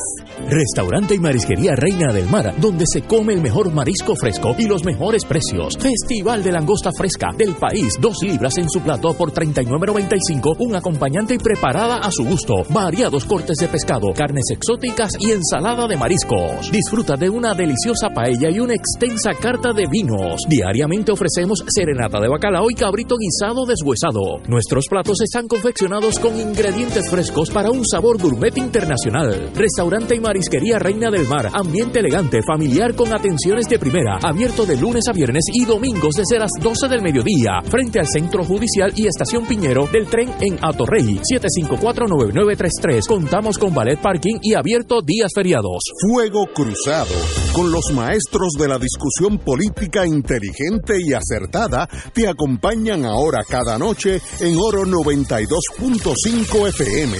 Infórmate de los temas de importancia del país, escuchando al equipo que establece cátedra todos los días sobre el acontecer político en Puerto Rico. Escucha la retransmisión de Fuego Cruzado con Ignacio Rivera, Néstor Duprey y sus panelistas invitados con su discusión política dinámica e incisiva, encendiendo el debate con sus diferentes puntos de vista. La clase comienza a las 10 de la noche en retransmisión diferida de lunes a viernes por Oro 92.5 FM.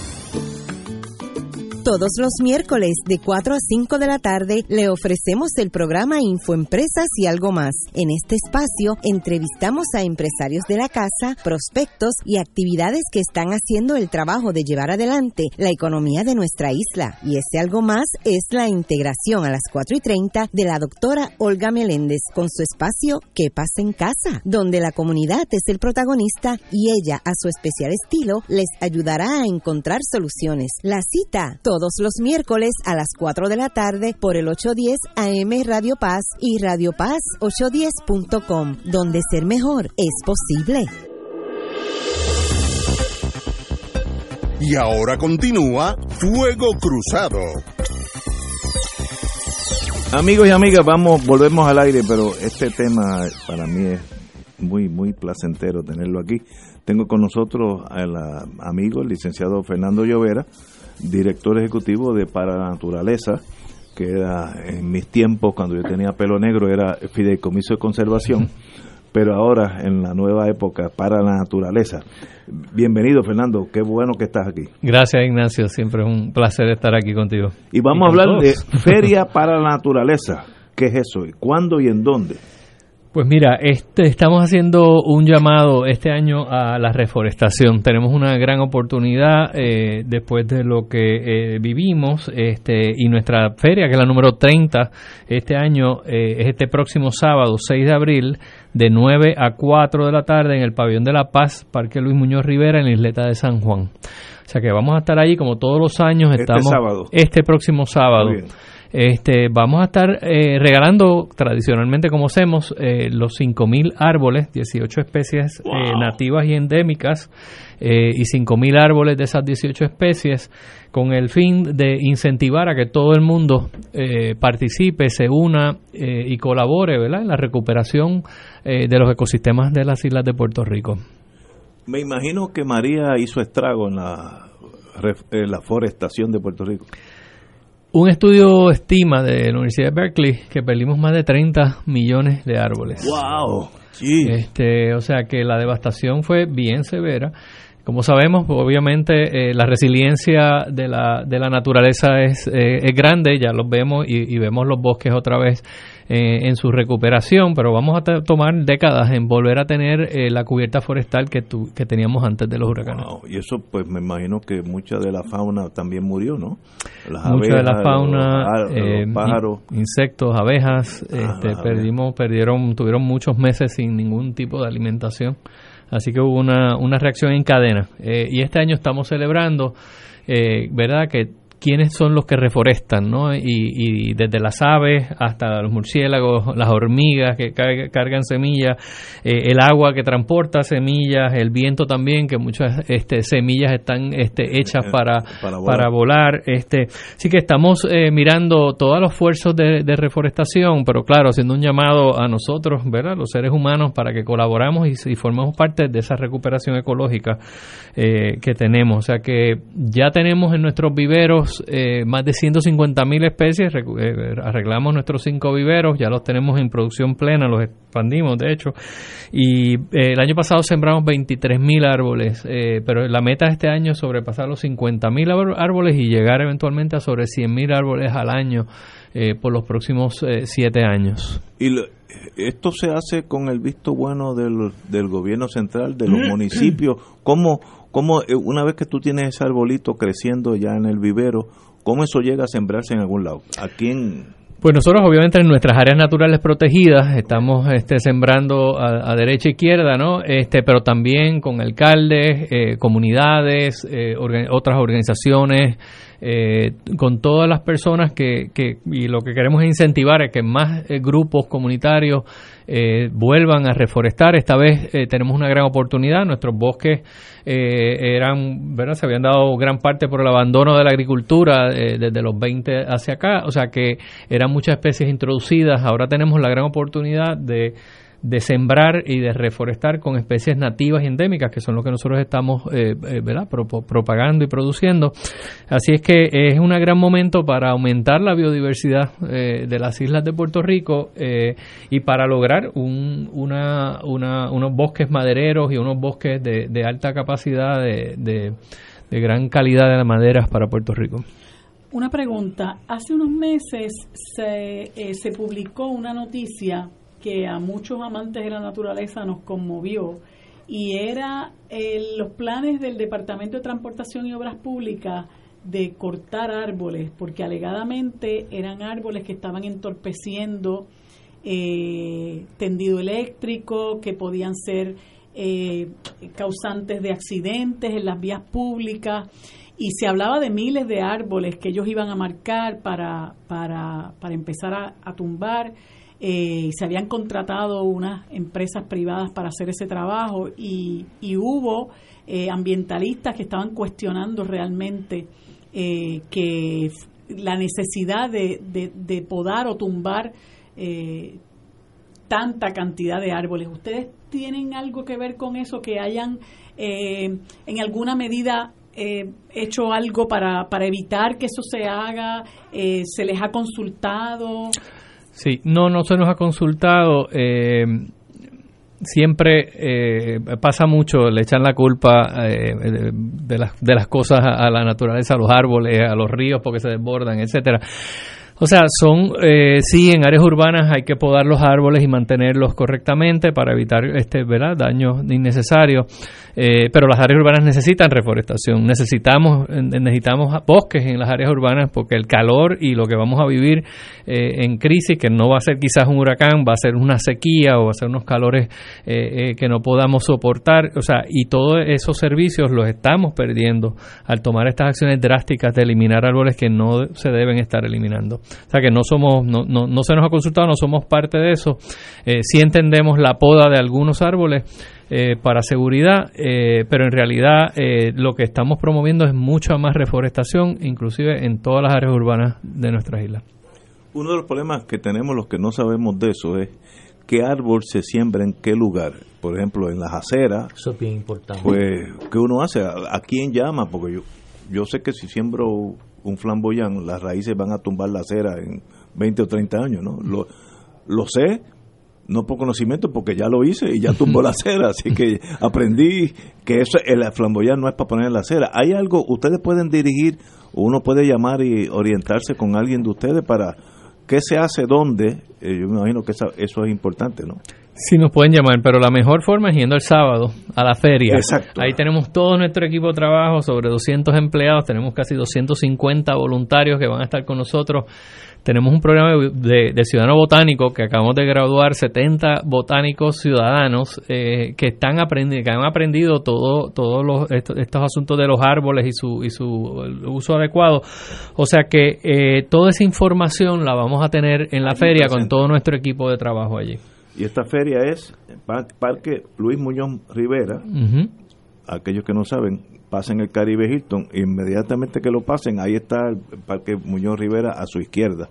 Así que es bien fácil llegar.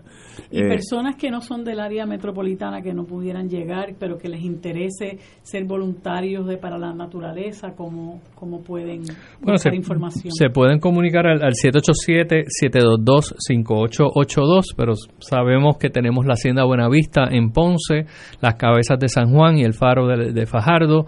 Eh, tenemos la Hacienda La Esperanza en Manatí, tenemos el primer acueducto en Río Piedra, tenemos eh, también facilidades en el Cañón de San Cristóbal, en Manatí, eh, y pueden visitarnos a nuestras facilidades eh, y unirse a nuestro esfuerzo de voluntarismo. Tenemos más de 6.000 voluntarios ya trabajando anualmente con nosotros eh, y necesitamos más. queremos sembrar 100.000 árboles, que necesitamos expandir eso todavía más.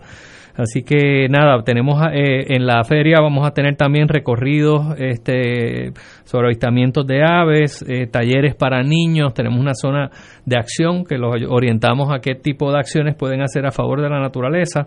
Vamos a estar dando también dos horas de contacto verde para todos los estudiantes que nos visiten y participen, ¿verdad?, de, de, la, de, los, de los recorridos educativos que estamos proveyendo. ¿Qué es eso, dos horas de contacto verde? ¿Qué es eso? Contacto verde es un requisito que tiene el Departamento de Educación en donde los niños se les exige eh, cierta cantidad de horas fuera del salón de clase haciendo proyectos, en este caso nuestro, pues eh, en áreas naturales. excelente. Este, y, eh, nosotros estamos certificando pues, durante la feria dos horas al que, al que visite la feria y haga la parte educativa. Así que, y el que nos quiera visitar, tenemos racks de bicicleta para que nos visiten bicicleta, tenemos eh, estacionamiento en el centro de convenciones con transportación desde el centro de convenciones hasta el parque.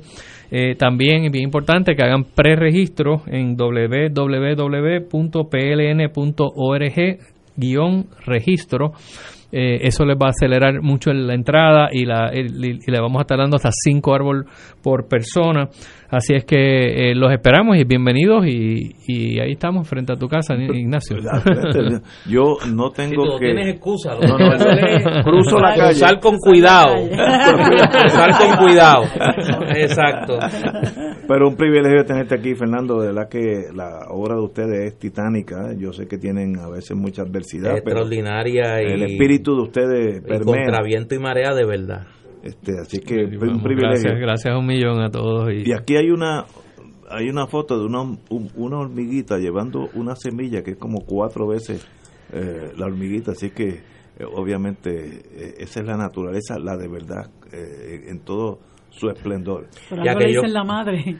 y aquellos que quieran tener más información de, de la actividad y del fideicomiso, pues pueden entrar a la página web del fideicomiso, particularmente lo que tiene que ver con el voluntariado. Eh, todas esas personas que quieren ayudar, que hablan también de la labor del fideicomiso, pues el movimiento se demuestra andando. Y queremos que eso mismo, crear un movimiento. Estamos lanzando también una aplicación móvil, un app, eh, tanto en, iPhone como en este en Android, eh, para motivar a que la gente que siembra registre la siembra. El, mismo teléfono eh, le registra con el GPS y registra la cantidad de árboles que está sembrando. Así es que en ese en ese caso lo que queremos es crear un movimiento de siembra y de reforestación de las islas. Y claro, síganos en las redes sociales sociales, eh, Facebook y Twitter, eh, Instagram, este, así que estamos en las tres. ¿Cuál es el site? Ah, ah, en Facebook. En Facebook, ¿cuál es el para naturaleza? Para naturaleza, muy bien. Pues eh, Fernando Llovera, director ejecutivo de Para Naturaleza. De verdad que es un privilegio tenerlo aquí y ustedes le dan esperanza a este país. Ahorita estamos en un en una debacle emocional. Ahorita no llevamos tiempo en eso. así que ustedes nos han nos han salvado la tarde. Pero pero la labor, la labor de Ferdía y Fideicomiso de Conservación es de esos espacios de en Puerto Rico donde desde fuera del gobierno eh, se hace se hace mucho.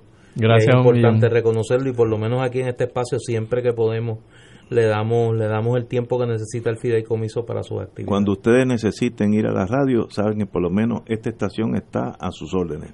Es una esperanza en el macondo nuestro de No, no, cada sí. día. Oh, sí, no, no, y una esperanza aprobada, porque no es una esperanza Seguro. en la utopía, es una Exacto. esperanza aprobada. En el campo, gracias. a- gracias que hay que seguir. Privilegio. Señores, tenemos que ir a una pausa, amigos.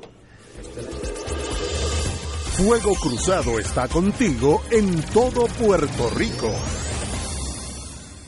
La oficina médica del Dr. Ramón Luis López Acosta, especialista en medicina de familia, provee servicio a pacientes adultos y geriátricos de manera continua y comprensiva, servicio de medicina primaria preventiva y de medicina intrahospitalaria a nuestros pacientes, localizada en la calle Lloveras 650, edificio Centro Plaza, suite 207, Santurce, cerca del Hospital Pavía. Llámenos al 787-725-7888, 725-7888 y haga una cita para evaluación. Aceptamos la mayoría de los seguros médicos Advantage y comerciales. Vivir en familia. Vivir la tradición. Esperar contra toda esperanza. PSB Productions presenta el musical que te robará el corazón. Fiddler on the Roof, en español, del 12 al 21 de abril. Centro Bellas Artes de Santurce. Para información y boletos, 787-505-6677, 787-620-4444 y 787-792-5000. La misión renueva a la iglesia y le devuelve su entusiasmo. El santuario de Nuestra Señora Madre de la Divina Providencia te invita a la misión cuaresmal 2019 con el tema Renovados por la Misión. Del 2 al 5 de abril en la parroquia María Auxiliadora en el sector cantera de Santurce. Contaremos con la predicación del Padre José Gustavo Torres Vega de la Diócesis de Mayagüez y misionero de la Misericordia. Misión cuaresmal 2019. Parroquia María Auxiliadora 2 al 5 de abril. Info 787-646-9448. Este verano, tu mejor opción es el viaje en México de Oro con Oro 92.5. Disfruta comenzando en Ciudad México con el tradicional paseo en bote por Xochimilco, visitando la Basílica de Nuestra Señora de Guadalupe y las imponentes pirámides de Teotihuacán. Nos trasladaremos a la zona arqueológica de Cholula y sus hermosas iglesias de arte barroco indigenista. En Puebla, ciudad patrimonio de la humanidad, estaremos en su catedral y la capilla del Rosario, considerada octava maravilla del mundo del arte. Visitaremos el acueducto y el ex convento de la Cruz y el centro histórico de Querétaro. En San Miguel Allende iremos a la casa de Cantinflas y otros puntos de interés. En Guanajuato pasaremos por varios museos, entre ellos la casa muralista Diego Rivera, esposo de Frida Kahlo, la casa de Jorge Negrete, el Museo del Quijote y el famoso Museo de las Momias. De regreso a Ciudad México disfrutaremos una noche en Garibaldi y su plaza y una cena con show típico mexicano. Finalizaremos el viaje visitando las ciudades de Cuernavaca, con una de las catedrales más antiguas y el Palacio Cortés en Tasco, capital mundial de La Plata. Visitaremos la parroquia barroco de Santa Prisca. El viaje incluye boleto aéreo y de vuelta, transportación terrestre en autobús moderno con aire acondicionado, siete noches en hoteles cuatro estrellas, todos los desayunos, almuerzos y cenas, excursiones y entradas para atracciones y monumentos, propinas, impuestos aéreos y hoteleros, servicio en privado y guía altamente capacitado. Llama ahora y reserva tu espacio llamando a Excursiones Carelli al 787-758-4800 o al 758-4864. Nos reservamos el derecho de admisión. Ciertas restricciones aplican. Excursiones Carelli, licencia MVE 10. México de Oro con Oro 92.5. Y ahora continúa Fuego Cruzado.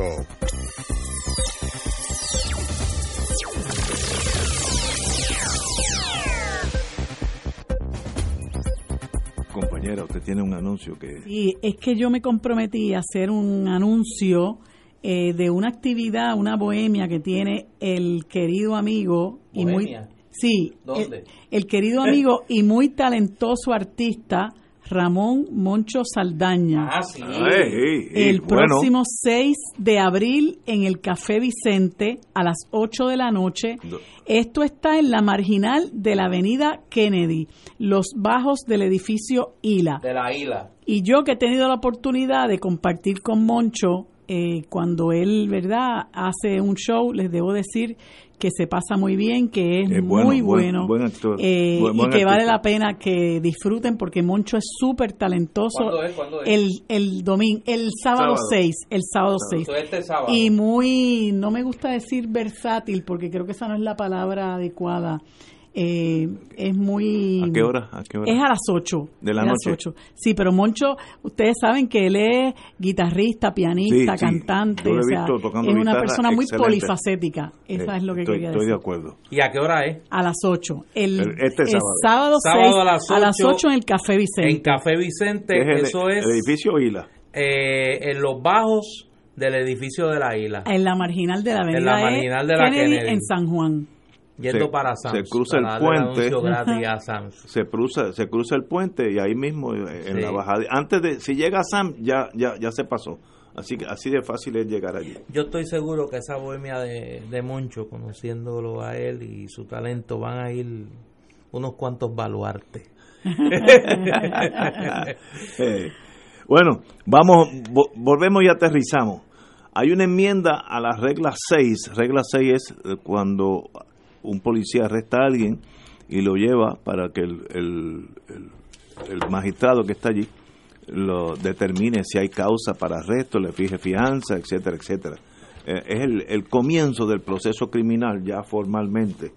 Y hay una, la Cámara de Representantes aprobó ayer de forma unánime, lo cual me da la impresión que va a pasar, una medida legislativa que permite a los imputados de delitos obtener copias de las declaraciones juradas antes de ser utilizadas por el Ministerio Público, por los fiscales. Ahora es al revés.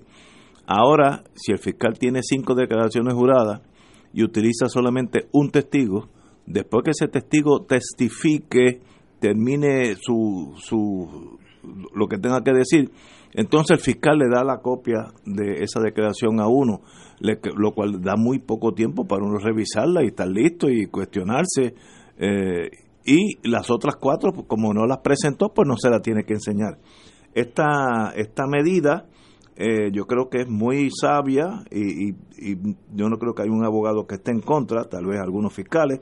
eh, y sencillamente esto fue una medida, eh, de la 1902, 1904 y 1930, fue presentada por la Comisión de los Jurídicos. Allí la presidenta es Milagros Charbonnier. Yo creo que la idea es muy buena. El propósito es darle esa claridad a cómo inicia el procedimiento criminal en Puerto Rico, dijo el representante José Quiquito Meléndez, quien era el actor, el autor del proyecto de la Cámara, junto con el amigo Luis Vega Ramos. No le veo negativo a eso, yo creo que es una, una buena medida. Pasó unánime la, la Cámara, así que si pasa unánime la Cámara, estoy pensando en voz alta, asumo que no habrá problema con el Senado. Usted que a veces tiene que ver con la regla 6, dígame usted. Fíjate, yo creo que ningún abogado se debe oponer a esto, pero tengo que decir que se quedaron cortos y que siempre estos gobiernos buscan la manera de que los abogados de defensa litiguemos con una mano amarrada a la Sí, espalda. ese- Este y, y de hecho lo dice Denis Márquez en la de- en la en la noticia. Denis dice, bueno, en otras palabras, del lobo un pelo. ¿Por qué? Porque está hablando un abogado litigante. Ni Quiquito Meléndez, ni María Milagro Charboniel, ni no sé cuántos más son abogados postulantes y mucho menos conocen el derecho penal y no saben las penurias que pasamos nosotros cuando tenemos que litigar con una mano amarrar la espalda. Entonces, lo mejor hubiera sido para, para que para que fuera el juego limpio y, y justo para ambas partes. Mire, no someta casos con declaraciones juradas, porque de todas maneras el derecho a la confrontación se ve eh, se ve lesionado. No hay mejor cosa que usted traer un testigo y darle la oportunidad al abogado de defensa que lo contrainterrogue. Pero no, ellos quieren tener la ventaja. Ah, pues yo eh, someto la declaración jurada y se la entrego al abogado para que la lea. Pero ¿a quién yo voy a contrainterrogar? Yo no puedo contrainterrogar un papel. Pues usted lo que tiene que hacer, si realmente usted quiere que sea un proceso justo eh, sobre todo tratándose de un proceso criminal, porque en ese proceso de la regla 6 es la primera, el primer, la primera etapa de la persona denunciada con el proceso penal y de ahí usted puede salir directo para la institución penal. Ahí es que usted le determinan causa probable para, para eh, eh, juicio si es, si es un delito menos grave o causa probable para, para arresto y le pueden imponer una fianza que usted no pueda prestar. Así que ese es el, esa es la etapa crucial en la que usted se le deben garantizar todos los derechos a un juicio justo, a un proceso justo. Entonces, ¿por qué no permitirle que usted contrainterrogue a esa persona que prestó esa declaración jurada? Por eso digo que se quedan cortos. La perfecta sería que usted enmiende la regla 6 y que toda persona que vaya a declarar en contra de un imputado esté allí de cuerpo presente y se le dé la oportunidad al abogado para que lo contrainterrogue. Es lo más justo. Pero eh, siempre ocurre eh, en las etapas del derecho penal que estas cosas se enmiendan. Eh, el, otro asunto que quería traer a colación es que esto sufre enmiendas cuando ha venido una figura pública a pasar por el via crucis por el que muchos abogados de defensa hemos tenido que pasar antes representando a cualquier hijo de vecino. Pero tenía que pasar la secretaria de justicia por esto para que entonces se movieran a, entregar las declaraciones juradas. En hace varios años, varias décadas quizás, me acuerdo, en un momento dado, había una, una, una eh, disposición que decía, si usted se presenta con un abogado en la regla 6, pierde su derecho a la vista preliminar. Y le tocó al señor Mariano Río enfrentar un proceso criminal. Fue con abogado y se topó con que si su abogado participaba del proceso perdía el derecho a la, a la, a la vista preliminar. ¿Qué pasó? El señor se tuvo que quedar sin abogado. ¿Y qué vino después? La enmienda a la regla 6 para quitar eso, que no era otra cosa que una aberración. Entonces ahora tiene que pasar la secretaria de Justicia por esa situación para que venga una enmienda. Pero de nuevo, es una enmienda que como quiera que sea, cercena el derecho de los imputados a la confrontación. Pero, como dice Denis Márquez, del lobo un pelo. Compañero, don Néstor, usted no va a entrar yo le debo ese tema a los abogados. en esa regla 6. No, yo ese es un tema de los abogados. Eh, está involucrado ahí mi hermano Luis Vega que Marilú en una deferencia no lo incluye en la lista, pero Luis tampoco es abogado litigante. Lo incluyo ahora, se me pasó. No, Luis está allí este, en la plaza. Y lo aprecio mucho y, no, pero la verdad, yo sé que Luis lo hace con la mejor intención y esto lo digo con total sinceridad, lo hace con la mejor intención, pero no es lo mismo cuando usted pasa por está en la línea de fuego. Igual que cuando usted va a una vista preliminar, usted tiene que esperar que un testigo se siente a declarar para que le entreguen la, declaración jurada del testigo. Tienen que darle la oportunidad de que usted lea la declaración jurada, la examine para de ahí parir, como le decimos nosotros, un contrainterrogatorio. porque no le dan la declaración jurada antes? Es que es la mala costumbre de que el sistema de justicia de mal llamada justicia siempre tiene que ir en ventaja con, eh, eh, con, aquella persona a la que acusa. Y yo creo que se debe eh, propiciar legislación que busque que realmente los procesos criminales sea, y judiciales en, en, en general sean procesos justos. Estoy totalmente de acuerdo contigo. En el sistema federal es aún peor, porque el sistema federal es inquisitivo eh, de, la Edad Media y uno lo primero que se topa es que le tocan a la puerta de uno, ya un gran jurado emitió un, un veredicto, no, una acusación, y lo único que le falta a usted es ir a juicio. usted no va a contrarrestar, a, contrainterrogar a nadie hasta el día del juicio, que el sistema nuestro es mucho más moderno, más, más justo. Hay unas casos excepcionales en el Tribunal Federal, si hay una emergencia, pues eh, el agente del FBI puede acusar un, con un, complaint, una acusación, pero tienen en unos días tiene que ir a vista preliminar o va al gran jurado. Yo lo que hacía cuando era federal, pues inmediatamente llamaba a un gran jurado y tornaba todo académico. Así que el gran jurado es mucho más coercitivo que el sistema local, yo creo que el sistema local, aunque tiene desperfectos, es muy superior al sistema del gran jurado que es literalmente de la edad media, literalmente. Tenemos que ir a una pausa, amigo.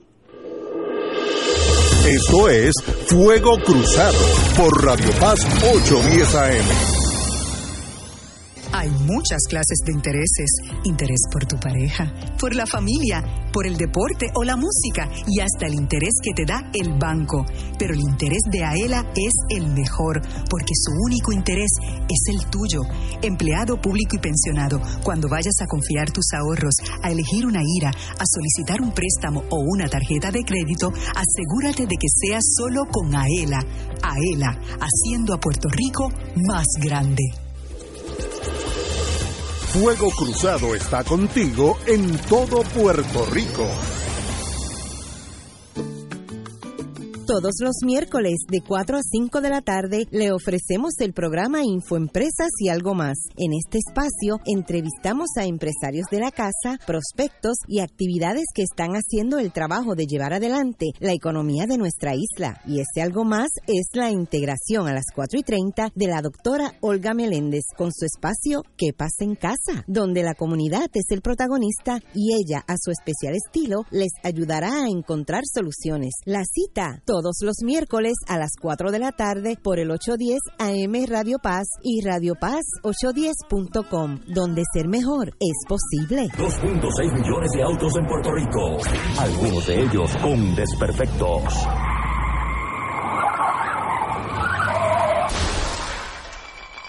Autocontrol.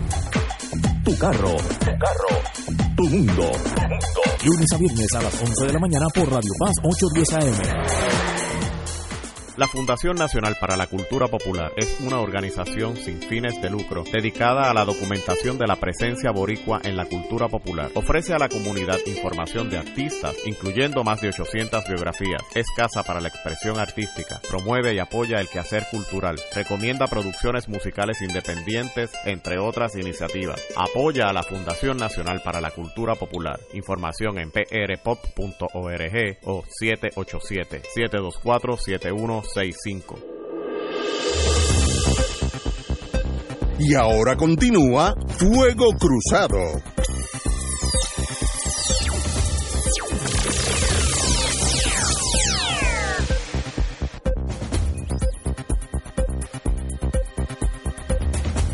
Regresamos amigos y amigas a Fuego Cruzado. Oye, como a mí desde chiquito me gustaban el mundo de las armas de fuego, por razones que al día de hoy no puedo... Qué no, fuerte. Espérate, esto me está sonando. Oye, uno habla de armas de fuego y ya me está La línea política del PDP. Eh, espérate, déjame apagar esta... Oye, ¿Pero qué es eso? Pero ven acá, yo no sé ni qué. Oye, ¿y eso que estaba apagado? Esto, esto es Big Brother. no, no, en, su pasado lo persigue. Como eh, todos sabemos, hace unos años Estados Unidos, el Supremo de Estados Unidos, en McDonald versus City of Chicago, 2010, oye, como pasa el tiempo, de eso hace ya ocho años y medio, eh, decidió que bajo la segunda enmienda todos los ciudadanos americanos tienen derecho a poseer y portar armas. El Estado puede restringirlo hasta cierto sentido, pero no puede eh, eliminarlo. Eh, yo siempre he dicho que ese caso llegará aquí en un caso posiblemente un extranjero que no conoce las restricciones nuestras, y ahí se caerá la, ley de armas de Puerto Rico porque es restrictiva. Pero mm, se me adelantó Nueva York. Nueva York tiene lo que se llama el Sullivan Act, una ley de armas eh, muy coercitiva, no, muy difícil obtener un arma para su casa y casi imposible poderlo portar. Esa es de los años 30, esa ley. Y ya el NRA, National Rifle Association, elevó un caso que se va a ver en el Supremo pronto.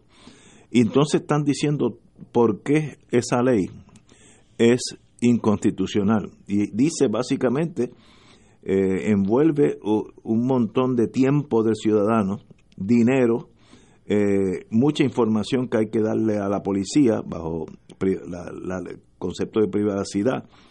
el meramente eh, solicitar cuesta 340 dólares, eso elimina a la gente pobre, ya no se puede radicar con papeles, todo es online, lo cual elimina a aquellos que no tienen este acceso al mundo eh, electrónico, tiene que tener eh, una carta de empleo y, una residencia, eh, y entonces, toma, después de todo eso, hasta un probar que mentalmente la física, la condición física de la persona es apta y eso lo tiene que ver un examinador. El proceso toma de uno a dos años y mucho dinero y tiempo.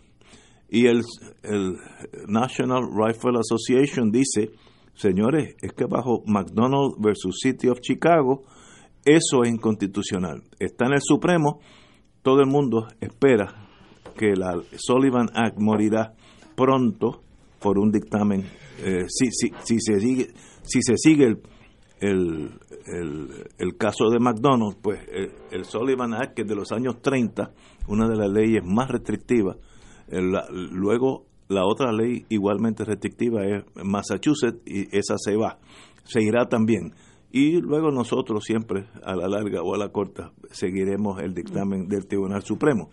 Así es que el Supremo de Estados Unidos ha dicho que la segunda enmienda autoriza ah, a los ciudadanos a tener armas de fuego y eh, en los casos meritorios que cumplan con los requisitos que no sean abusivos del Estado, portarlas también. Oye, una pregunta, Interesantísimo. Una pregunta que te voy a hacer, porque es que eh, si Carlos estuviera aquí, te haría esta pregunta. ¿Y por qué aplica a Puerto Rico los cambios eh, jurídicos a la a las disposiciones bajo un dicho sobre armas. bajo un dicho español. Si aquí hay una ley de armas. Yo leí los otros días que estaban enmendando la ley de armas de aquí. En eso están. Sí. En eso están. Pero esa es la del Estado Libre Asociado. Exacto. Hay un dicho naval eh, que eh, español que dice donde manda capitán no manda marinero pues nosotros estamos marineros sobre cubierta. Y el, y el capitán es el Tribunal Supremo de los Estados Unidos. Yo a mí me gustaría hacer todo lo contrario pero uno uno es abogado.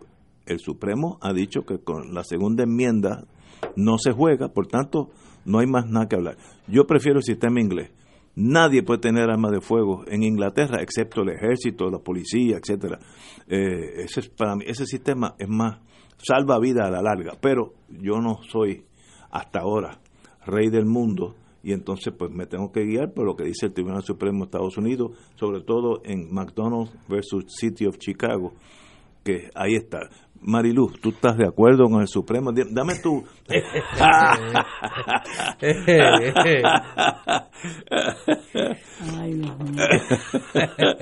Mira, esa es otra razón más por la que nosotros tenemos que acabar de salir de esta gente. Porque ¿cuál es el afán de estarnos imponiendo algo que es aberrante?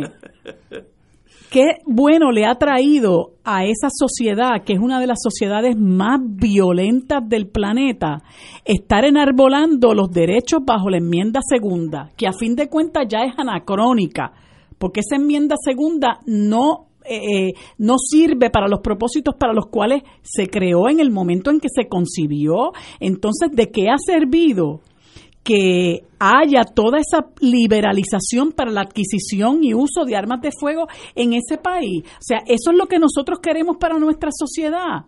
Suficiente tenemos con las que entran ilegalmente, gracias a Dios, gracias a que ellos no se ocupan de custodiar nuestra frontera como corresponde.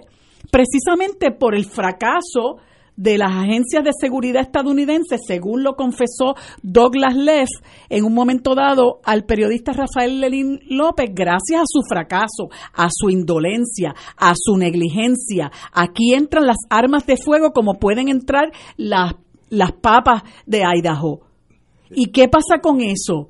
Pues que son las que tienen a la gente muriendo todos los días. Entonces ellos quieren imponernos la segunda enmienda a nosotros, como nos impusieron el caso de Citizens United, que para responder a los intereses de las grandes corporaciones, el brillante Tribunal Supremo de los Estados Unidos les reconoció el derecho a la libertad de expresión. Entonces ahora cualquier organización, como por ejemplo es el Movimiento Victoria Ciudadana, que tiene como parte de su agenda urgente, eh, reglamentar o buscar terminar el financiamiento privado de las campañas, tiene como muro de contención Citizens United. ¿Por qué? Porque el Tribunal Supremo de los Estados Unidos es fuente primaria de derecho en esta colonia y lo que ellos digan es palabra de Dios, te alabamos, oye no.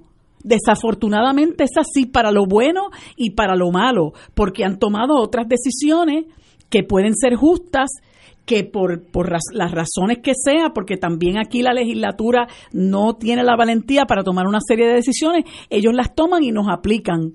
Pero también las cosas malas nos aplican y eso es fatal para una sociedad como la de nosotros, que se ha convertido también en una sociedad violenta. Nosotros no necesitamos liberalización de las armas de fuego, no lo necesitamos. Allí usted va a cualquier este, tienda por departamentos y puede comprar armas largas y puede comprar municiones. Y es más difícil que le vendan a un, a un menor de 21 años una, una, una cerveza que un arma de fuego. Es una sociedad loca, aberrada. O sea, y nosotros no tenemos por qué seguir esos mismos pasos porque nosotros somos otra cosa. Y muchas de las cosas desafortunadas que estamos viviendo, las estamos viviendo porque las hemos heredado de ellos. Esa cultura de violencia, donde eso pareciera que ser parte, parte de la vida cotidiana del estadounidense, nosotros lo estamos sufriendo y viviendo también. No hay que ver las, nada más que las películas que nos importan aquí los programas de televisión. Esa es la cultura de violencia que se vive a todos los órdenes en esa sociedad y nos la quieren imponer a nosotros a como de, la, a, como de lugar. El NRA que tanto mal le hace a ese, a ese país, que lo que hace es financiando campañas de un montón de políticos, como por ejemplo Marco Rubio, que es un, que es un, un guerrerista, eh, que lo que hace es apoyar eh, eh, asesinos eh, y, apoyar golpes de Estado y la desestabilización de los gobiernos. Ese es Marco Rubio. Y así por el estilo, este, apoyan un montón de, de, de políticos y les compran las conciencias. Y después cuando usted quiere que se haga algo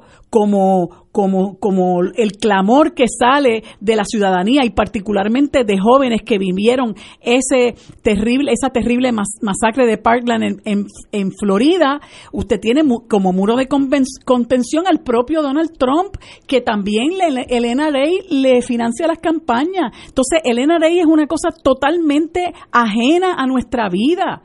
Eh, y, nosotros no tenemos por qué responder a los intereses de esa gente. Así que eso es algo que nosotros por nuestra propia supervivencia lo tenemos que, que, combatir, a como dé lugar lo queremos, lo tenemos que combatir. Y yo sé que aquí hay legisladores que con tal de asemejarse más a los estados de los Estados Unidos hacen lo que sea porque aquí en un, yo he escuchado legisladores puertorriqueños hablando de la segunda enmienda como si eso nosotros nos, nos hiciera algún bien, nos trajera más paz, nos trajera una convivencia este, sana.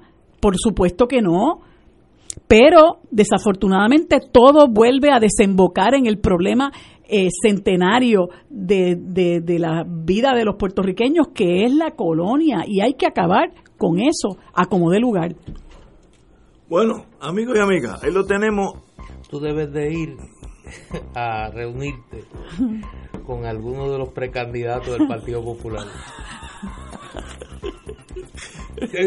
¿A quién tú le dices? Porque no se ve. a ti. A mí. Sí, porque ellos te pueden explicar. ¿De por qué? El futuro de Lela. Ah, sí. Que eso es este, Fíjate este que no es pasado, no es el pasado ni el presente, el, ya pasó. el futuro sí. de Lela. Este sábado creo que hay algo de Es que tú no has comprendido. No, yo no he comprendido. La naturaleza del Estado sí. de No, yo lo sé. Yo, todavía hay algunos ahí clamando por el desarrollo de Lela que va para 65 años. Imagínate tú.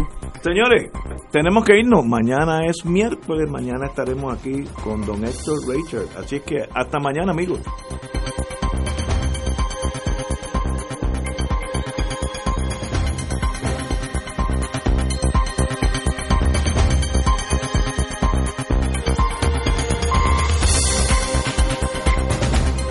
Esta emisora y sus anunciantes no se solidarizan necesariamente con las expresiones vertidas en el programa que acaban de escuchar.